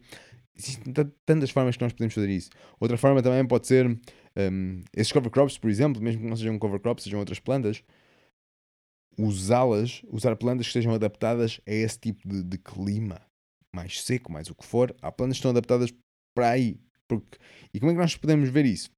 vai à rua, tão simples como isso, vai à rua e procura por plantas que estejam verdes que nunca se... ninguém se interessa delas. Como aquelas plantas, as ervas daninhas, por exemplo. Hum, essas ervas daninhas, essas plantas, cresceram ali, ninguém as rega, ninguém lhes dá fertilizantes, ninguém as trata de fungos ou o que for, nada, nada, ninguém quer saber daquela cena. E elas estão ali, estão a crescer como caraças. Não é? Algumas podem estar a crescer mais, outras podem estar a crescer menos, mas elas estão ali. Elas estão a crescer. Há plantas que crescem bem, há plantas que não crescem tanto. Mas isso quer dizer que existem plantas super adaptadas para ali. E isso pode ser uma cena que nós, nós podemos começar também a, a pesquisar por aí. Isso é importante também. Mas yeah, e depois também, imagina que o, o, espaço for mais pequenino, se for um espaço pequeno, ok, e se calhar podemos concentrar-nos mais em, em, fazer composto e em colocar esse composto no, no nosso solo também. O cartão uh, é interessante. Eu já usei cartão, mas eu já não uso cartão há boa da tempo. Agora, mas, mas é interessante, também, fun, também funciona. O cartão simplesmente poderia servir mais para cartão é fixe, por exemplo, para abafar as ervas, por exemplo, e para reter a umidade, sim, também pode reter a umidade, sim, nesse sentido de que, de que metes, tipo, tens o teu, o teu, a tua terra, o teu, a, a, tua areia, por exemplo, metes esse cartão sobre essa areia e depois começas ali a fazer um, um sheet mulching, começas a fazer ali camadas de, de, de diferentes, uh, diferentes materiais. Pode ser interessante, sem dúvida, não digo que não. Mas há outras formas que eu, que eu gosto mais e que funcionam também bem, como é o caso de, por exemplo, em vez de usarmos composto, usarmos os, os, a vida que está nesse composto, metê-la para o sol também. Não só isso, mas também isso. E plantas, plantas, plantas, plantas, plantas, plantas. São as plantas que alimentam o sol, lembra-se disso. Um, mas, já, yeah, isso era algo que eu fazia, Dalila. Há muita coisa que nós podemos falar aí, mas isso era algo que eu fazia sem dúvida.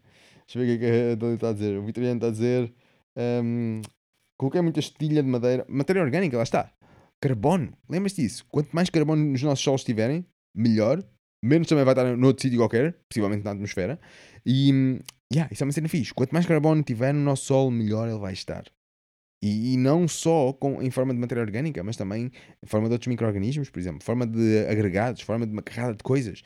As raízes no nosso solo, deixarmos as raízes lá um, a serem comidas, a serem decompostas por micro-organismos, que vamos ter ali basicamente tubinhos de composto no nosso solo, logo ali para baixo. Esses tubinhos de composto vão, vão, vão estar ali logo prontinhos as próximas plantas que nós tivermos podem se alimentar desses, minerais, desses nutrientes que estejam ali nesse, nesse composto. A vida que está ali a decompor aquele composto pode trabalhar com as tuas plantas. É uma cena gigante. Há, há muitas possíveis soluções nesse sentido. E até mesmo solos argilosos não quer dizer que, que por ser um solo uh, argiloso, não, arenoso, por ser um solo arenoso não podes fazer um, um swell ou não podes fazer alguns trabalhos de terra. Podemos também, mesmo que sejam sazonais mesmo que seja só para, para armazenarmos aquela água toda da chuva quando vem e depois deixá-la infiltrar. Infiltrar. Ela cabe muita, cabe muita água lá embaixo, malta. Muita, muita, muita, muita, muita. Mas, yeah, eu diria que depende, depende do, do que queiram fazer, sem dúvida.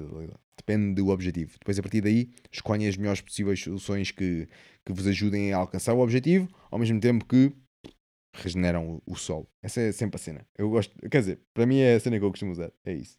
Uh, deixa eu ver o que, que a malta está aqui a dizer mais. O Vitoriano está a dizer que coloquei muita estilha de madeira, dificuldades a ter batatas, cebolas, uh, pois a madeira tem de, de compor. Uh, essa cena, e podemos falar disso rapidamente, um, pois a madeira tem de. mas quando choveu muito, nunca fez uma única poça. As árvores, acredita, cresceu o dobro de um ano para o outro. Incrível colocar a água lá em baixo, sem dúvida que sim, colocar a água lá em baixo. Ela diz, isso é o que muita gente está a usar para usar para usar e abusar da natureza. Hã? Hum, acho que não percebi o que era. ok.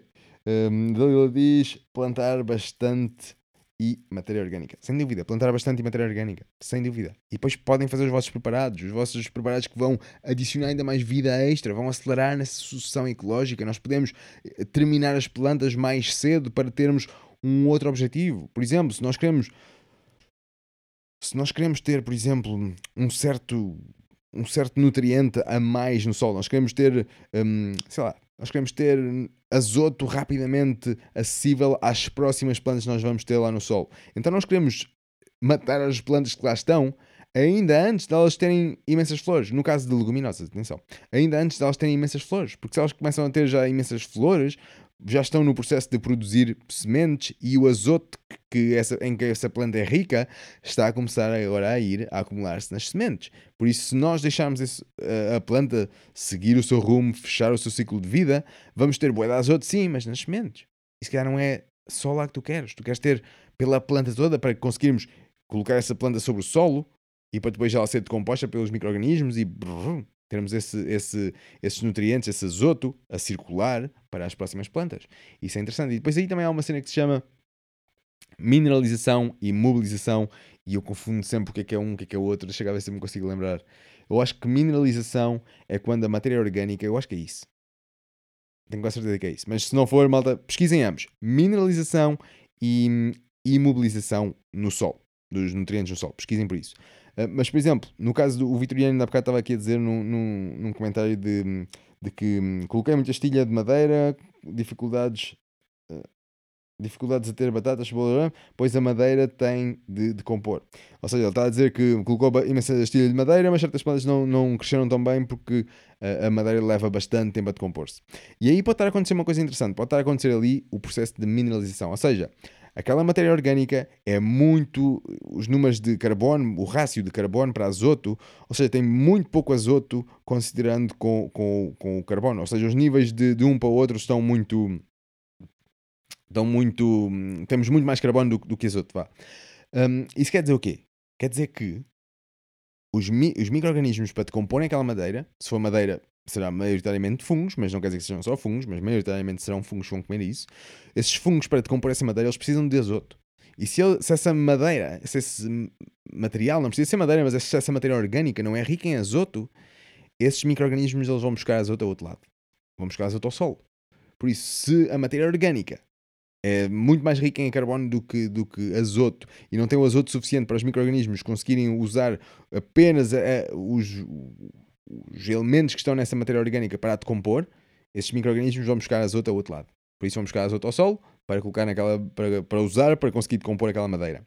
Isso é o processo de mineralização. Por isso pode ser algo que esteja a acontecer no caso do, no caso do, uh, do Vitoriano. E, aliás, uma das razões pelas quais nunca, isto se vocês querem ter resultados bons a curto prazo, nunca devem revirar o solo onde têm madeira triturada em cima, madeira ou coisas com grande teor de, de carbono, nunca o devem fazer. Porquê? Porque depois está, vai estar a acontecer isto, em vez de estar a acontecer este, este, processo de mineralização sobre as coisas que tu metes em cima do solo, está em cima do solo, ok, os micro-organismos estão uh, a tirar o azoto e lembra que o azoto não vai desaparecer, é como a água, é um ciclo, lembra-te disso. Um, mas, ok, os micro-organismos estão a tirar aquele azoto superficial do sol estão a usar esse, esse azoto para decompor a madeira, mas depois, eh, logo abaixo disso, tens o azoto que terias normalmente. É simplesmente aquela camadinha ali onde, onde a madeira está a sentar. Essa camadinha ali, ok, está a haver ali trocas, está a haver ali o processo de mineralização. Um, tranquilo. Agora imagina. Agora imagina que reviravas o solo cheio de matéria orgânica, cheio de, não é matéria orgânica, mas cheio de, de madeira triturada e coisas com um grande, com um grande rácio de, de carbono para azoto então estavas a revirar isso tudo, estavas a colocar essa madeira por todo lado no teu solo e vai acontecer exatamente o mesmo processo. Vais ter ali mineralização a acontecer, mas por todo o lado no teu solo, nos estratos, nesses, nesses horizontes todos do solo. Logo vais meter ali uma planta e possivelmente não vai crescer. Nos primeiros anos, possivelmente vais ter ali péssimos resultados. Mas depois também depende da planta que tu vais pôr lá. Sempre. Há sempre uma planta, há sempre malucos para, adaptados para aquilo. Essa é que é a cena boa. E depois, yeah, mas nesse sentido, podemos ter super maus resultados nesse sentido. Se tu precisares, imagina que tens o teu solo cheio de, de, de madeira triturada ou o que for, e tu dá-te na cabeça, eu, eu quero revirar isto. Se for isso, por algum motivo, seja qual for, remove a madeira para o lado. Mete a madeira toda para o lado, faz o que tens de fazer, volta a pô-la para cima ou dá-lhe o uso que tu achares que deves, deves fazer. Isto se tu quiseres produzir plantas, e isto se tu, se tu quiseres ter bons resultados a curto prazo. Porque a longo prazo, oh meus amigos, a longo prazo tudo é bom. A longo prazo teres lá essa madeira toda lá no solo é bom, vai ser bom. Por isso, dá-se bem. Mas yeah, isso é uma coisa interessante. Um, ok, então vamos aqui falar um mais um bocadinho de água, malta. Mais um bocadinho, já vamos um quê? Ui, hora e meia já. Ok, mais aqui um bocadinho então. Deixa-me pensar aqui mais alguma malta aqui a dizer alguma coisa. Mas tudo aqui coisas boas. Eu não sei se respondi bem à tua pergunta, Vitoriano também, não sei, mas digam-me isso se tiver mais alguma coisa a dizer. Então tenho ali mais duas, mais duas coisinhas ali para nós, para nós falarmos antes de acabarmos este, este episódio. Já falámos aqui um bocadinho do ciclo da água, como é que isto acontece, já, já percebemos que que nós precisamos ter essa água a ser infiltrada no nosso solo e uma das formas de nós fazermos isso é melhorarmos a estrutura do nosso solo e podemos fazer isso com, com plantas, sempre com plantas para alimentar os, os nossos micro-organismos. Esses micro-organismos vão criar esses agregados, vão criar essa estrutura do solo incrível, aquele preto nós podemos criar, podemos tornar qualquer solo incrível, mesmo que seja areia ou rei que for, não interessa o que é que é, nós podemos transformar isso e isso é que é uma cena incrível. Por isso podemos transformar com com várias formas. Podemos usar composto, que é basicamente micro-organismos. Compo o composto é um cultivo de micro-organismos. Podemos usar isso, podemos extrair esses micro-organismos e usar isso já diluídos em água e colocá-los por lá. Podemos fazer outros preparados bio, um, bio, biofertilizantes no sentido bio, vida, e fertilizante. É, é um, um fertilizante vivo, pois tem lá vida também. O composto, sem dúvida, tem lá, também tem lá nutrientes, essas coisas assim, mas o composto não é um fertilizante, é diferente. É, o composto tem lá a vida, enquanto que os, os fertilizantes é apenas tipo os, os nutrientezinhos, é apenas ali as, as coisinhas, que também pode ser interessante, também pode ser bom em certos casos, sem dúvida. E yeah, é interessante. Lá está, por exemplo, como o churume de ortigas. O churume de ortigas tens ali boas, boas nutrientes interessantes, já estão até num formato que as plantas conseguem captar, yeah, mas também tens lá vida como a porra. Tens boé da vida, boé da vida mesmo. Um, mas, yeah, boas coisas assim. Por isso isso é fixe. Já vimos essas coisas, ah, essas coisinhas todas boas. Outras coisas também pode ser barreiras físicas para, para acalmar o movimento da água, como é o caso de swells, por exemplo, como é o caso de, de lagos, por exemplo, como é o caso de uma carrada de coisas, depende do que é que tu queres fazer, depende do que é que é o objetivo, depende do tamanho do terreno, depende da topografia, depende, depende, depende, depende de tudo. Depende de tudo. Mas pode ser também uma forma, pode ser também uma forma. Teres o teu solo todo coberto com plantas é definitivamente uma forma. Teres também árvores e essas coisas todas é definitivamente uma forma. Tudo isso vai criar ali vai criar ali barreiras físicas para a água não ir tão rapidamente a descer a colina, mas ir mais lentamente, enquanto mais lenta ela vai, mais vai sendo absorvida no solo. E é isso que nós queremos. Nós queremos absorver essa água no solo, aqui no caso da Terra. Um, e até porque depois, se nós não absorvemos essa água aqui, ela não vai ser absorvida, mas ela vai chover, por isso ela vai. Vamos criar aquelas nascentes todas, essas coisas todas. Imagina o que é que vai ser levado também nessa água. Lembras que nós falámos aqui um bocadinho que hum, as cores das cheias de, de uma. Quando uma, uma ribeira está cheia, essas coisas todas, normalmente a cor, é, a cor é castanha, não é? Porque está cheia de terra. Por isso, tudo o que tiver lá naquela terra e que seja capaz, e seja solúvel e que seja e que, que a água consiga levar através da erosão, vai ser levado para a água. E depois vai ser levado para as ribeiras, vai ser levado para os rios e vai ser levado para os mares. E depois criamos aquelas zonas onde morre tudo. Por isso imaginem que agora as nossas técnicas agrícolas são de pesticidas, herbicidas, fungicidas, todos os sidas que existam, fertilizantes, fertilizantes, fertilizantes, fertilizantes, excesso de fertilizantes, fósforo com fartura, que o fósforo não passa, não base de, para baixo do solo, ele fica ali um, ao topo do solo. E depois, quando, quando chove isso tudo, temos o solo totalmente disposto, não temos qualquer tipo de, de matéria orgânica a proteger aquele solo, não temos armadura nenhuma, não temos plantas a cobrir aquele solo todo. Quando chove, oh meus amigos, quando chove aquilo vai tudo. E depois tens aquela carrada toda de nutrientes que está ali, água abaixo. Tens aquela carrada toda de, de químicos e o caraças que estejam ali, tóxicos que, que, estejam ali, porque tudo é químico, mas aquela carrada de tóxicos que estejam ali, tudo abaixo, tudo para as ribeiras, rios e mar. E depois temos aquela zona de, de morte gigante no, no Golfo do México, por exemplo. E temos muitas mais. E cá em Portugal, de certeza que também já existem cenas assim do género. Que é, que é interessante é interessante no, no, seu, no seu sentido o que pode ser feito, mas a verdade é que também podemos regenerar aquilo rapidamente. Essa é a coisa boa. Tudo isto pode ser regenerado rapidamente. Haja vontade e essa vontade tem que começar por ti e faz o melhor que podes com aquilo que tens. Se o teu terreno é pequeno, faz por aí. Se não tens terreno, está-se bem. Se calhar um dia vais ter, se calhar não queres ter, está-se bem. Se calhar tu és músico, ou és arquiteto, ou és o rei que for, não faço ideia. Aquilo que tu quiseres ser, nós precisamos disso. Nós precisamos disso. Nós não precisamos apenas de pessoas que plantem árvores, de que hum, sejam agricultores, que sejam o rei que for. Não precisamos apenas disso, nós precisamos de tudo. Por isso, Diversidade é bom, não precisamos apenas de uma coisa. Não precisamos estar apoiados apenas num pilar, mas em vários. Isso é que é a cena fixe, porque diferentes humanos gostam de diferentes coisas e ainda bem que assim é. Ainda bem que assim é. Por isso faz aquilo que tu achas que deves fazer. Mas, yeah, mas se tu tens in- interesse nisso, bora, mete mãos à obra. Existem tantas possíveis soluções. Começa a estudar, começa a, a colocá-las em prática e faz algo mesmo que esteja errado. Aí, ne- nesse ponto, estou sempre a dizer isso, não é? Faz algo mesmo, mesmo que esteja errado. Concordo a 100%, mas se a cena que tu tiveste para fazer foi gigante, imagina que queres mudar a topografia do teu terreno por completo de uma forma tipo brutal, pede ajuda a alguém.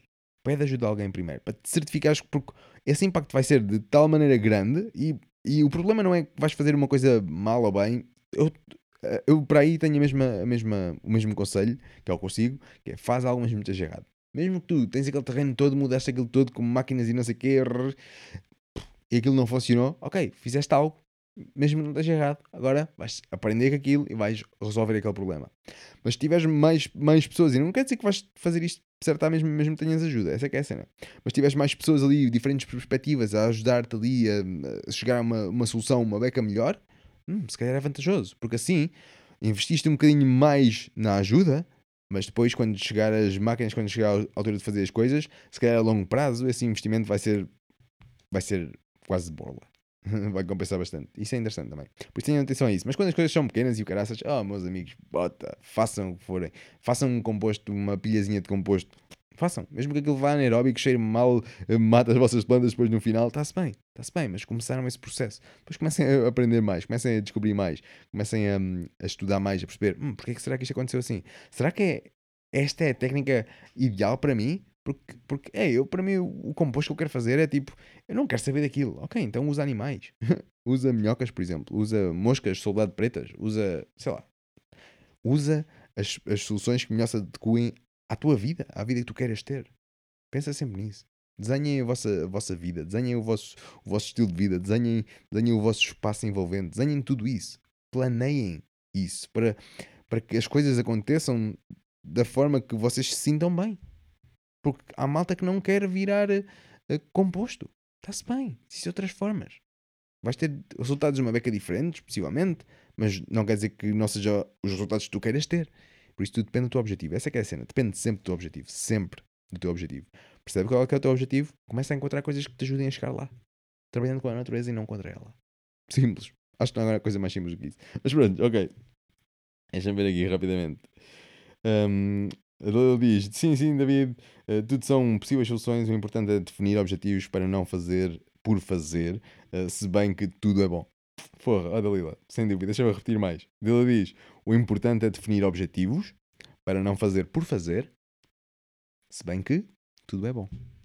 é isto. É então isto. Epá, concordo 100%. Concordo 100%. Assino por baixo, Dalila. Muito fixe. Uh, o Vitoriano diz: Estou a fazer uma experiência, estou a deixar a água criar verdete e depois regar com ela. Não sei se é bom ou é mau, até tenho colocado nas plantas em casa, naquelas plantas que estavam a desenvolver um pouco. Uh, que, que estavam a desenvolver pouco, ok. Uh, parece que os resultados estão a ser positivos. Vamos ver mais para a frente. Basicamente, isso são algas, né? Por isso estás ali a criar ali esse- esses verdetes, essas alguinhas boas, esses, esses biofilmes, esses, essa vida. Estás ali a desenvolver vida que se adapta nesse, nesse, nesse ambiente que lhe estás a dar. E, yeah, pode ser bem, bem benéfico, sem dúvida. Pode ser benéfico. Pode ser benéfico, sem dúvida.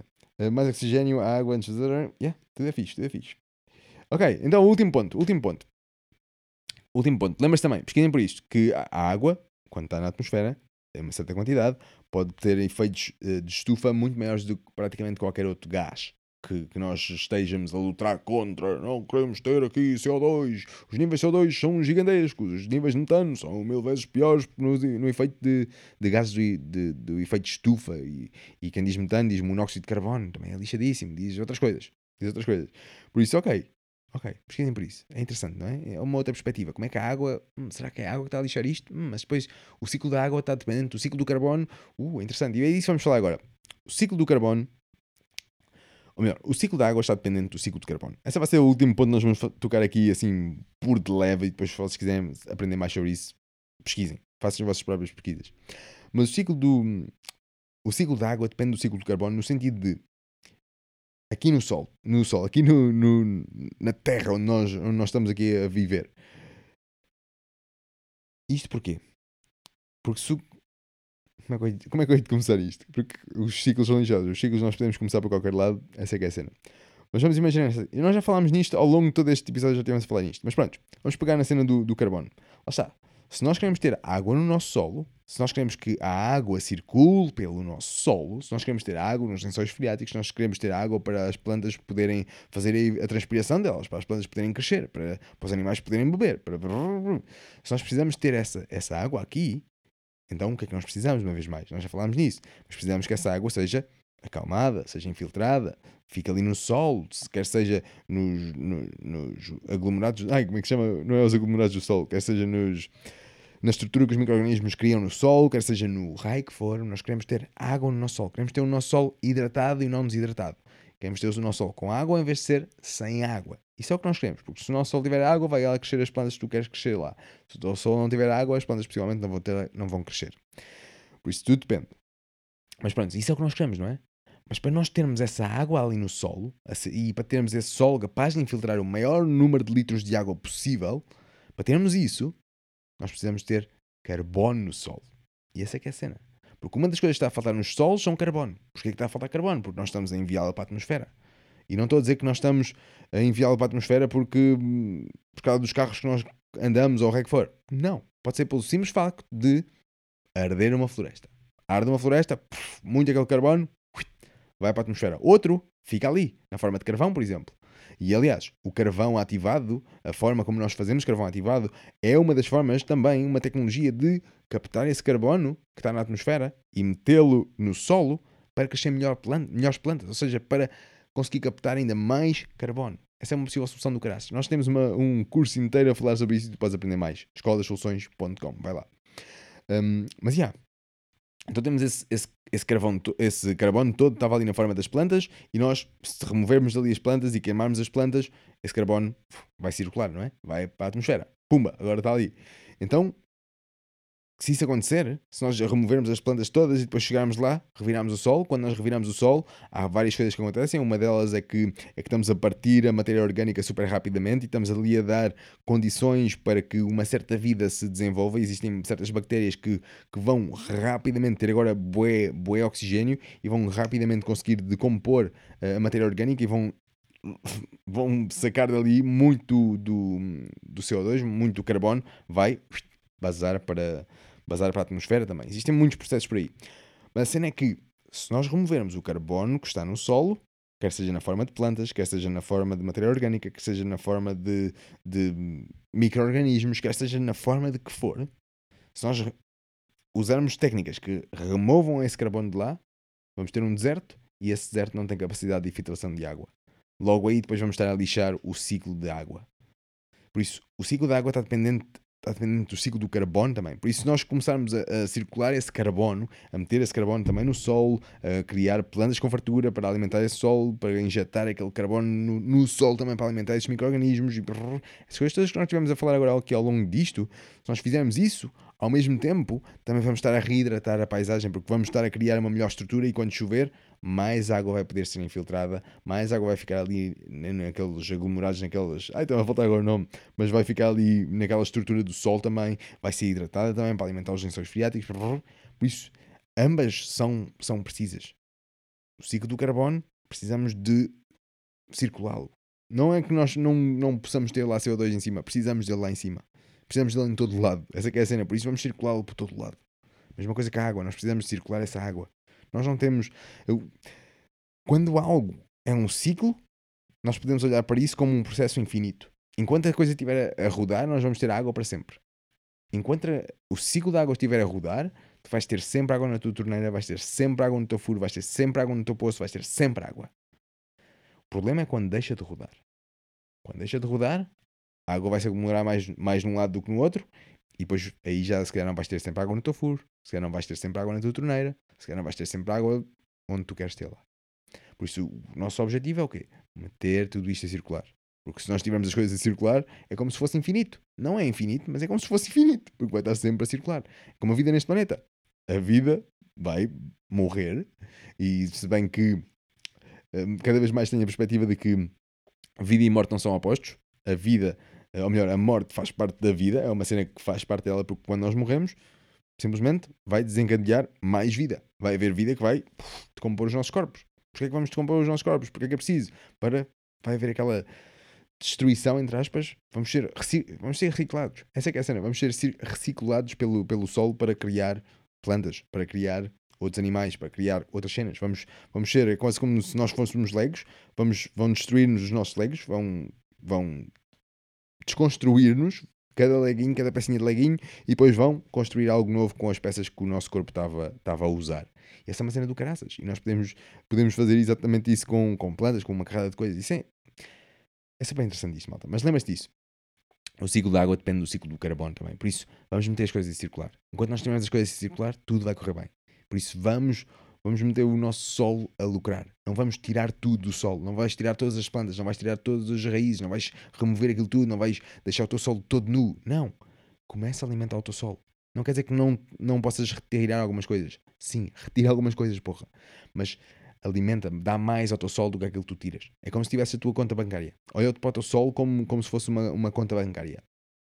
Se tu tiveres, simplesmente tens um, um certo limite, um certo limite, um certo número de dinheiro lá, o teu sol, vamos imaginar que tem uma certa quantidade de fertilidade lá. Se tu estiveres sempre a tirar daquela fertilidade, se estiveres sempre a tirar daquela conta sem nunca devolver nada, o que é que vai acontecer? O que é que vai acontecer à tua conta? Ficas sem guito lá, não é? O que é que vai acontecer ao teu sol? Ficas sem fertilidade. Fica um sol, um solo morto. Por isso é que nós precisamos fazer?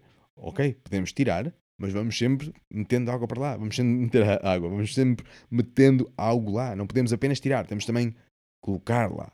E essa é que é a cena. Essa é que é a cena. Nós queremos ter lucro, quer seja de dinheiro, quer seja de sol, quer seja de vida, quer seja do que for. Nós queremos sempre gerar mais do que lá estava. E nós podemos fazer sempre isso.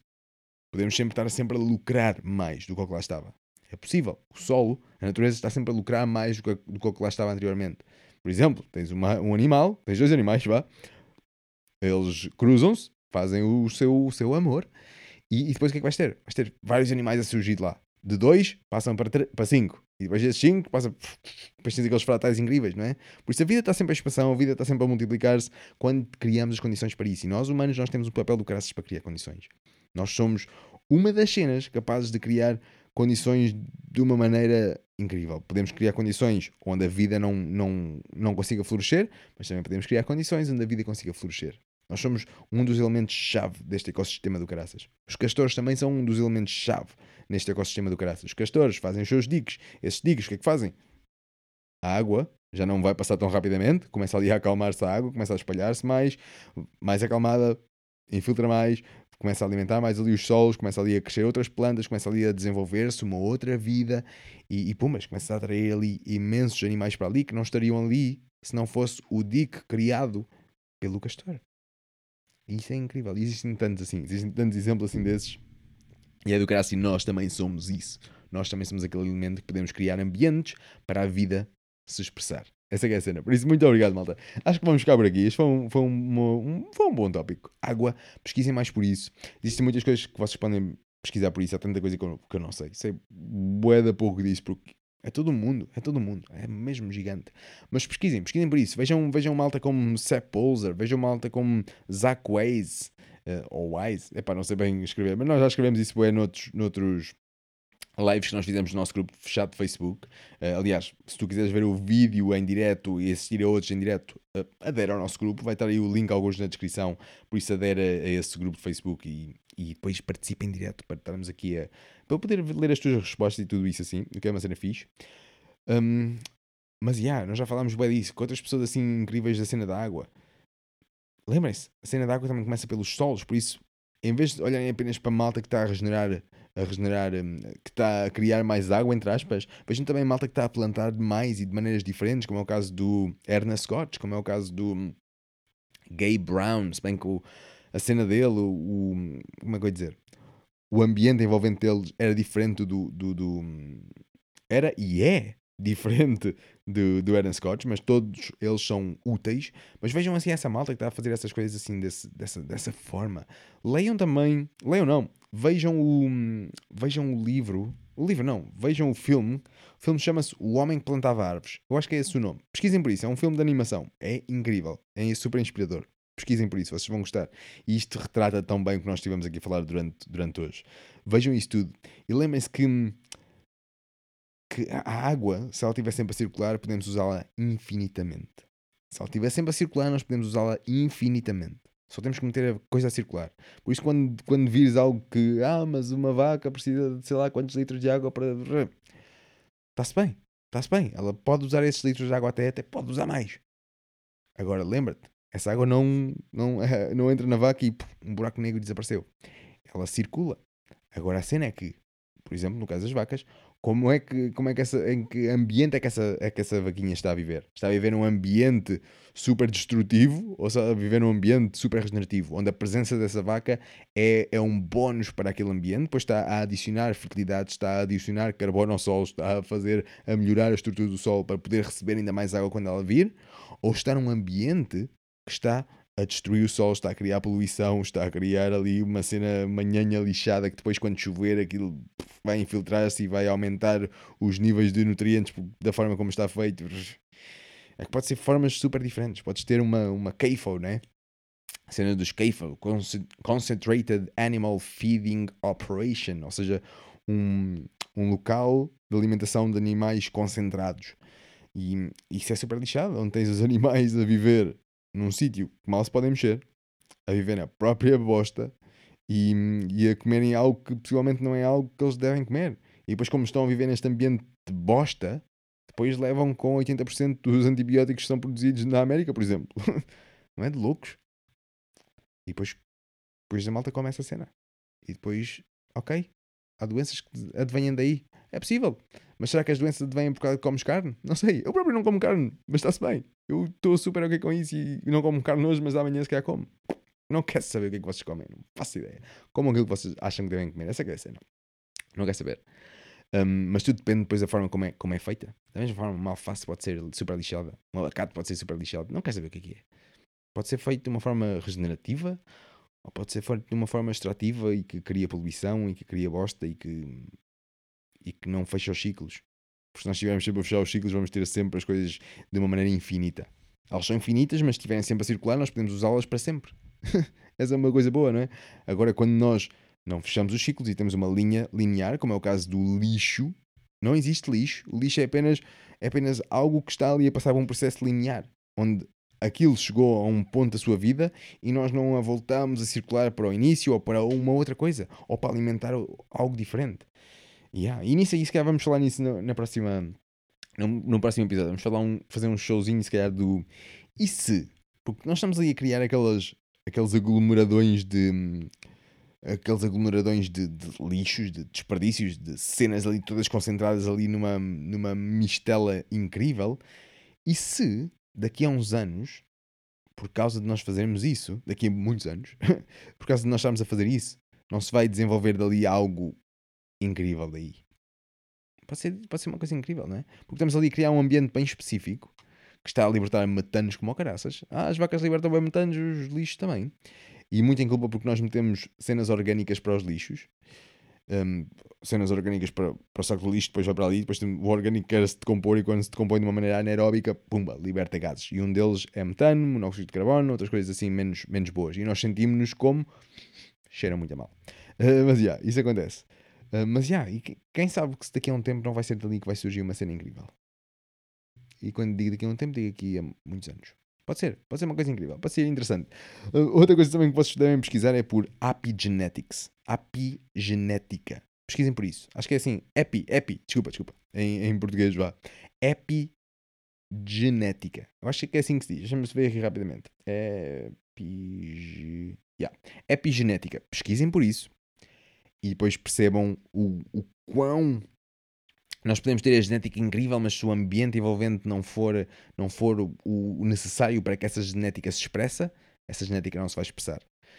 E isso é interessante. Por isso, nós estamos ali a criar um ambiente do caraças que genética que vai é que se vai expressar quando nós temos aquele ambiente. Isso é que vai ser uma cena incrível que nós só vamos ver daqui a muitos anos, possivelmente. Vai ser interessante. Hum, mas yeah, isso é tudo o tema. Malta, muito obrigado por estarem aí desse lado. Muito obrigado por terem visto aqui mais um, mais um episódiozinho. Já sabem que, que podem participar nisto em direto no nosso, no nosso grupo fechado de Facebook. Está aí alguns links na descrição. Um, Lembrem-se também de que de que comecem a regenerar os vossos solos. Essa é a melhor maneira. Se vocês querem ter mais água, regenerem os vossos solos. Fechem os ciclos. Se vocês querem usar água para sempre, fechem os ciclos para sempre. Deixem sempre a fechar os ciclos. Metam a água a circular. Porque esta água é a mesma que os dinossauros beberam e mijaram. Por isso nós também estamos a beber alguma dela. Lembrem-se disso. A água, a água é a mesma. Ou se não é a mesma, é quase a mesma. Só temos que a meter a circular. Esse é que é o nosso problema. Por isso, aquela história que a minha, que a minha professora me contou há anos atrás, nos anos 90, um, e a dizer que as próximas guerras vão ser de água, porque a água cada vez existe menos água. Não, a água é a mesma. Não existe menos água. Ok, pode existir menos água que esteja num estado que nós a consigamos beber. Mas será que existe alguma forma de nós conseguirmos transformar mais água nesse estado? Uma delas, falámos aqui. De muitas delas, não é? Por isso, façam isso. Comecem a regenerar os vossos solos para quando chova, porque vai chover, conseguirem captar essa água. Começar a hidratar a vossa paisagem. Porque se, a vossa, se o vosso. Se nós tivermos, um, se nós estivermos desidratados, os nossos corpos estiverem desidratados, e se nós colocarmos água aqui para dentro, uh, vai fazer diferença, não é? Agora imaginam o que acontece no sol quando nós começamos a fazer isso. À escala gigante, ou não. É interessante, malta. Por isso comecem a fazer isso, comecem a fazer esse trabalho. O melhor que vocês possam, seja pequeno, grande, todas, tudo, para tudo tem técnicas mais adaptadas à vossa escala. E se vocês precisarem de ajuda nisso, falem comigo. Eu terei todo o gosto de vos ajudar nisso. Existem muitos serviços que nós prestamos. Vejam em possíveissoluções.com por todos esses serviços que nós, que nós prestamos, desde consultoria, podemos ir ao teu terreno e, e observar isso contigo, perceber qual é, é o teu objetivo que tu queres atingir daí e depois aconselhar-te em, certos, em certas possíveis soluções. Podemos também desenhar todo esse terreno para ti e teres ali um desenho que depois tu podes seguir para construir, ou então nós podemos construí-lo também por ti. Por isso existem muitas possíveis soluções que nós podemos ajudar-te com, essas é uma delas. E depois também, se tu quiseres fazer, meter tuas mãos na massa, e quiseres aprender, só precisas de, de, aprender certas técnicas, então vai até à Escola das Soluções. Na Escola das Soluções pode aprender certas técnicas para regenerares o teu solo, por exemplo. Como é que eu consigo regenerar o meu solo com cover crops, ou com, com composto, ou com extrato de chá de composto, ou com carvão ativado, ou com o raio que for. Temos lá muitas técnicas incríveis que tu podes aprender para, para te ajudar nesta, nesta cena de fechar ciclos. Vamos fechar o ciclo do carbono, vamos circular esse carbono por aqui, por todo o lado, vamos estar sempre a circular esse carbono e vamos circular essa água também para que podemos usar sempre água, porque vamos ter sempre água se a metermos a circular. Essa é que é a cena. Círculos, circula essa água, porque quando não circulas, algo não acontece tão bem. Por isso vamos meter isto a circular. Essa é que é a cena. Por isso, mete a circular agora. Muito obrigado por estás aí. Pesquisa por tudo isto. Não acredites apenas no que eu digo. Faz as tuas próprias pesquisas. Chega às tuas próprias conclusões. E pratica, meus amigos. Pratiquem. Façam algo mesmo que esteja errado. Essa é que é a melhor cena. Lembre-se que o conhecimento é apenas, tem apenas o potencial de ser poder. Apenas se transforma em poder quando o colocamos em ação. Essa é que é a cena. Por isso, muito obrigado por estás aí. Já sabes, torna uma solução. Vemos por aí e, e até o próximo episódio. É isso mesmo. Tchauzinho, malta. Tchau. Uhul. Este é o show do Val. Este é o show do Val.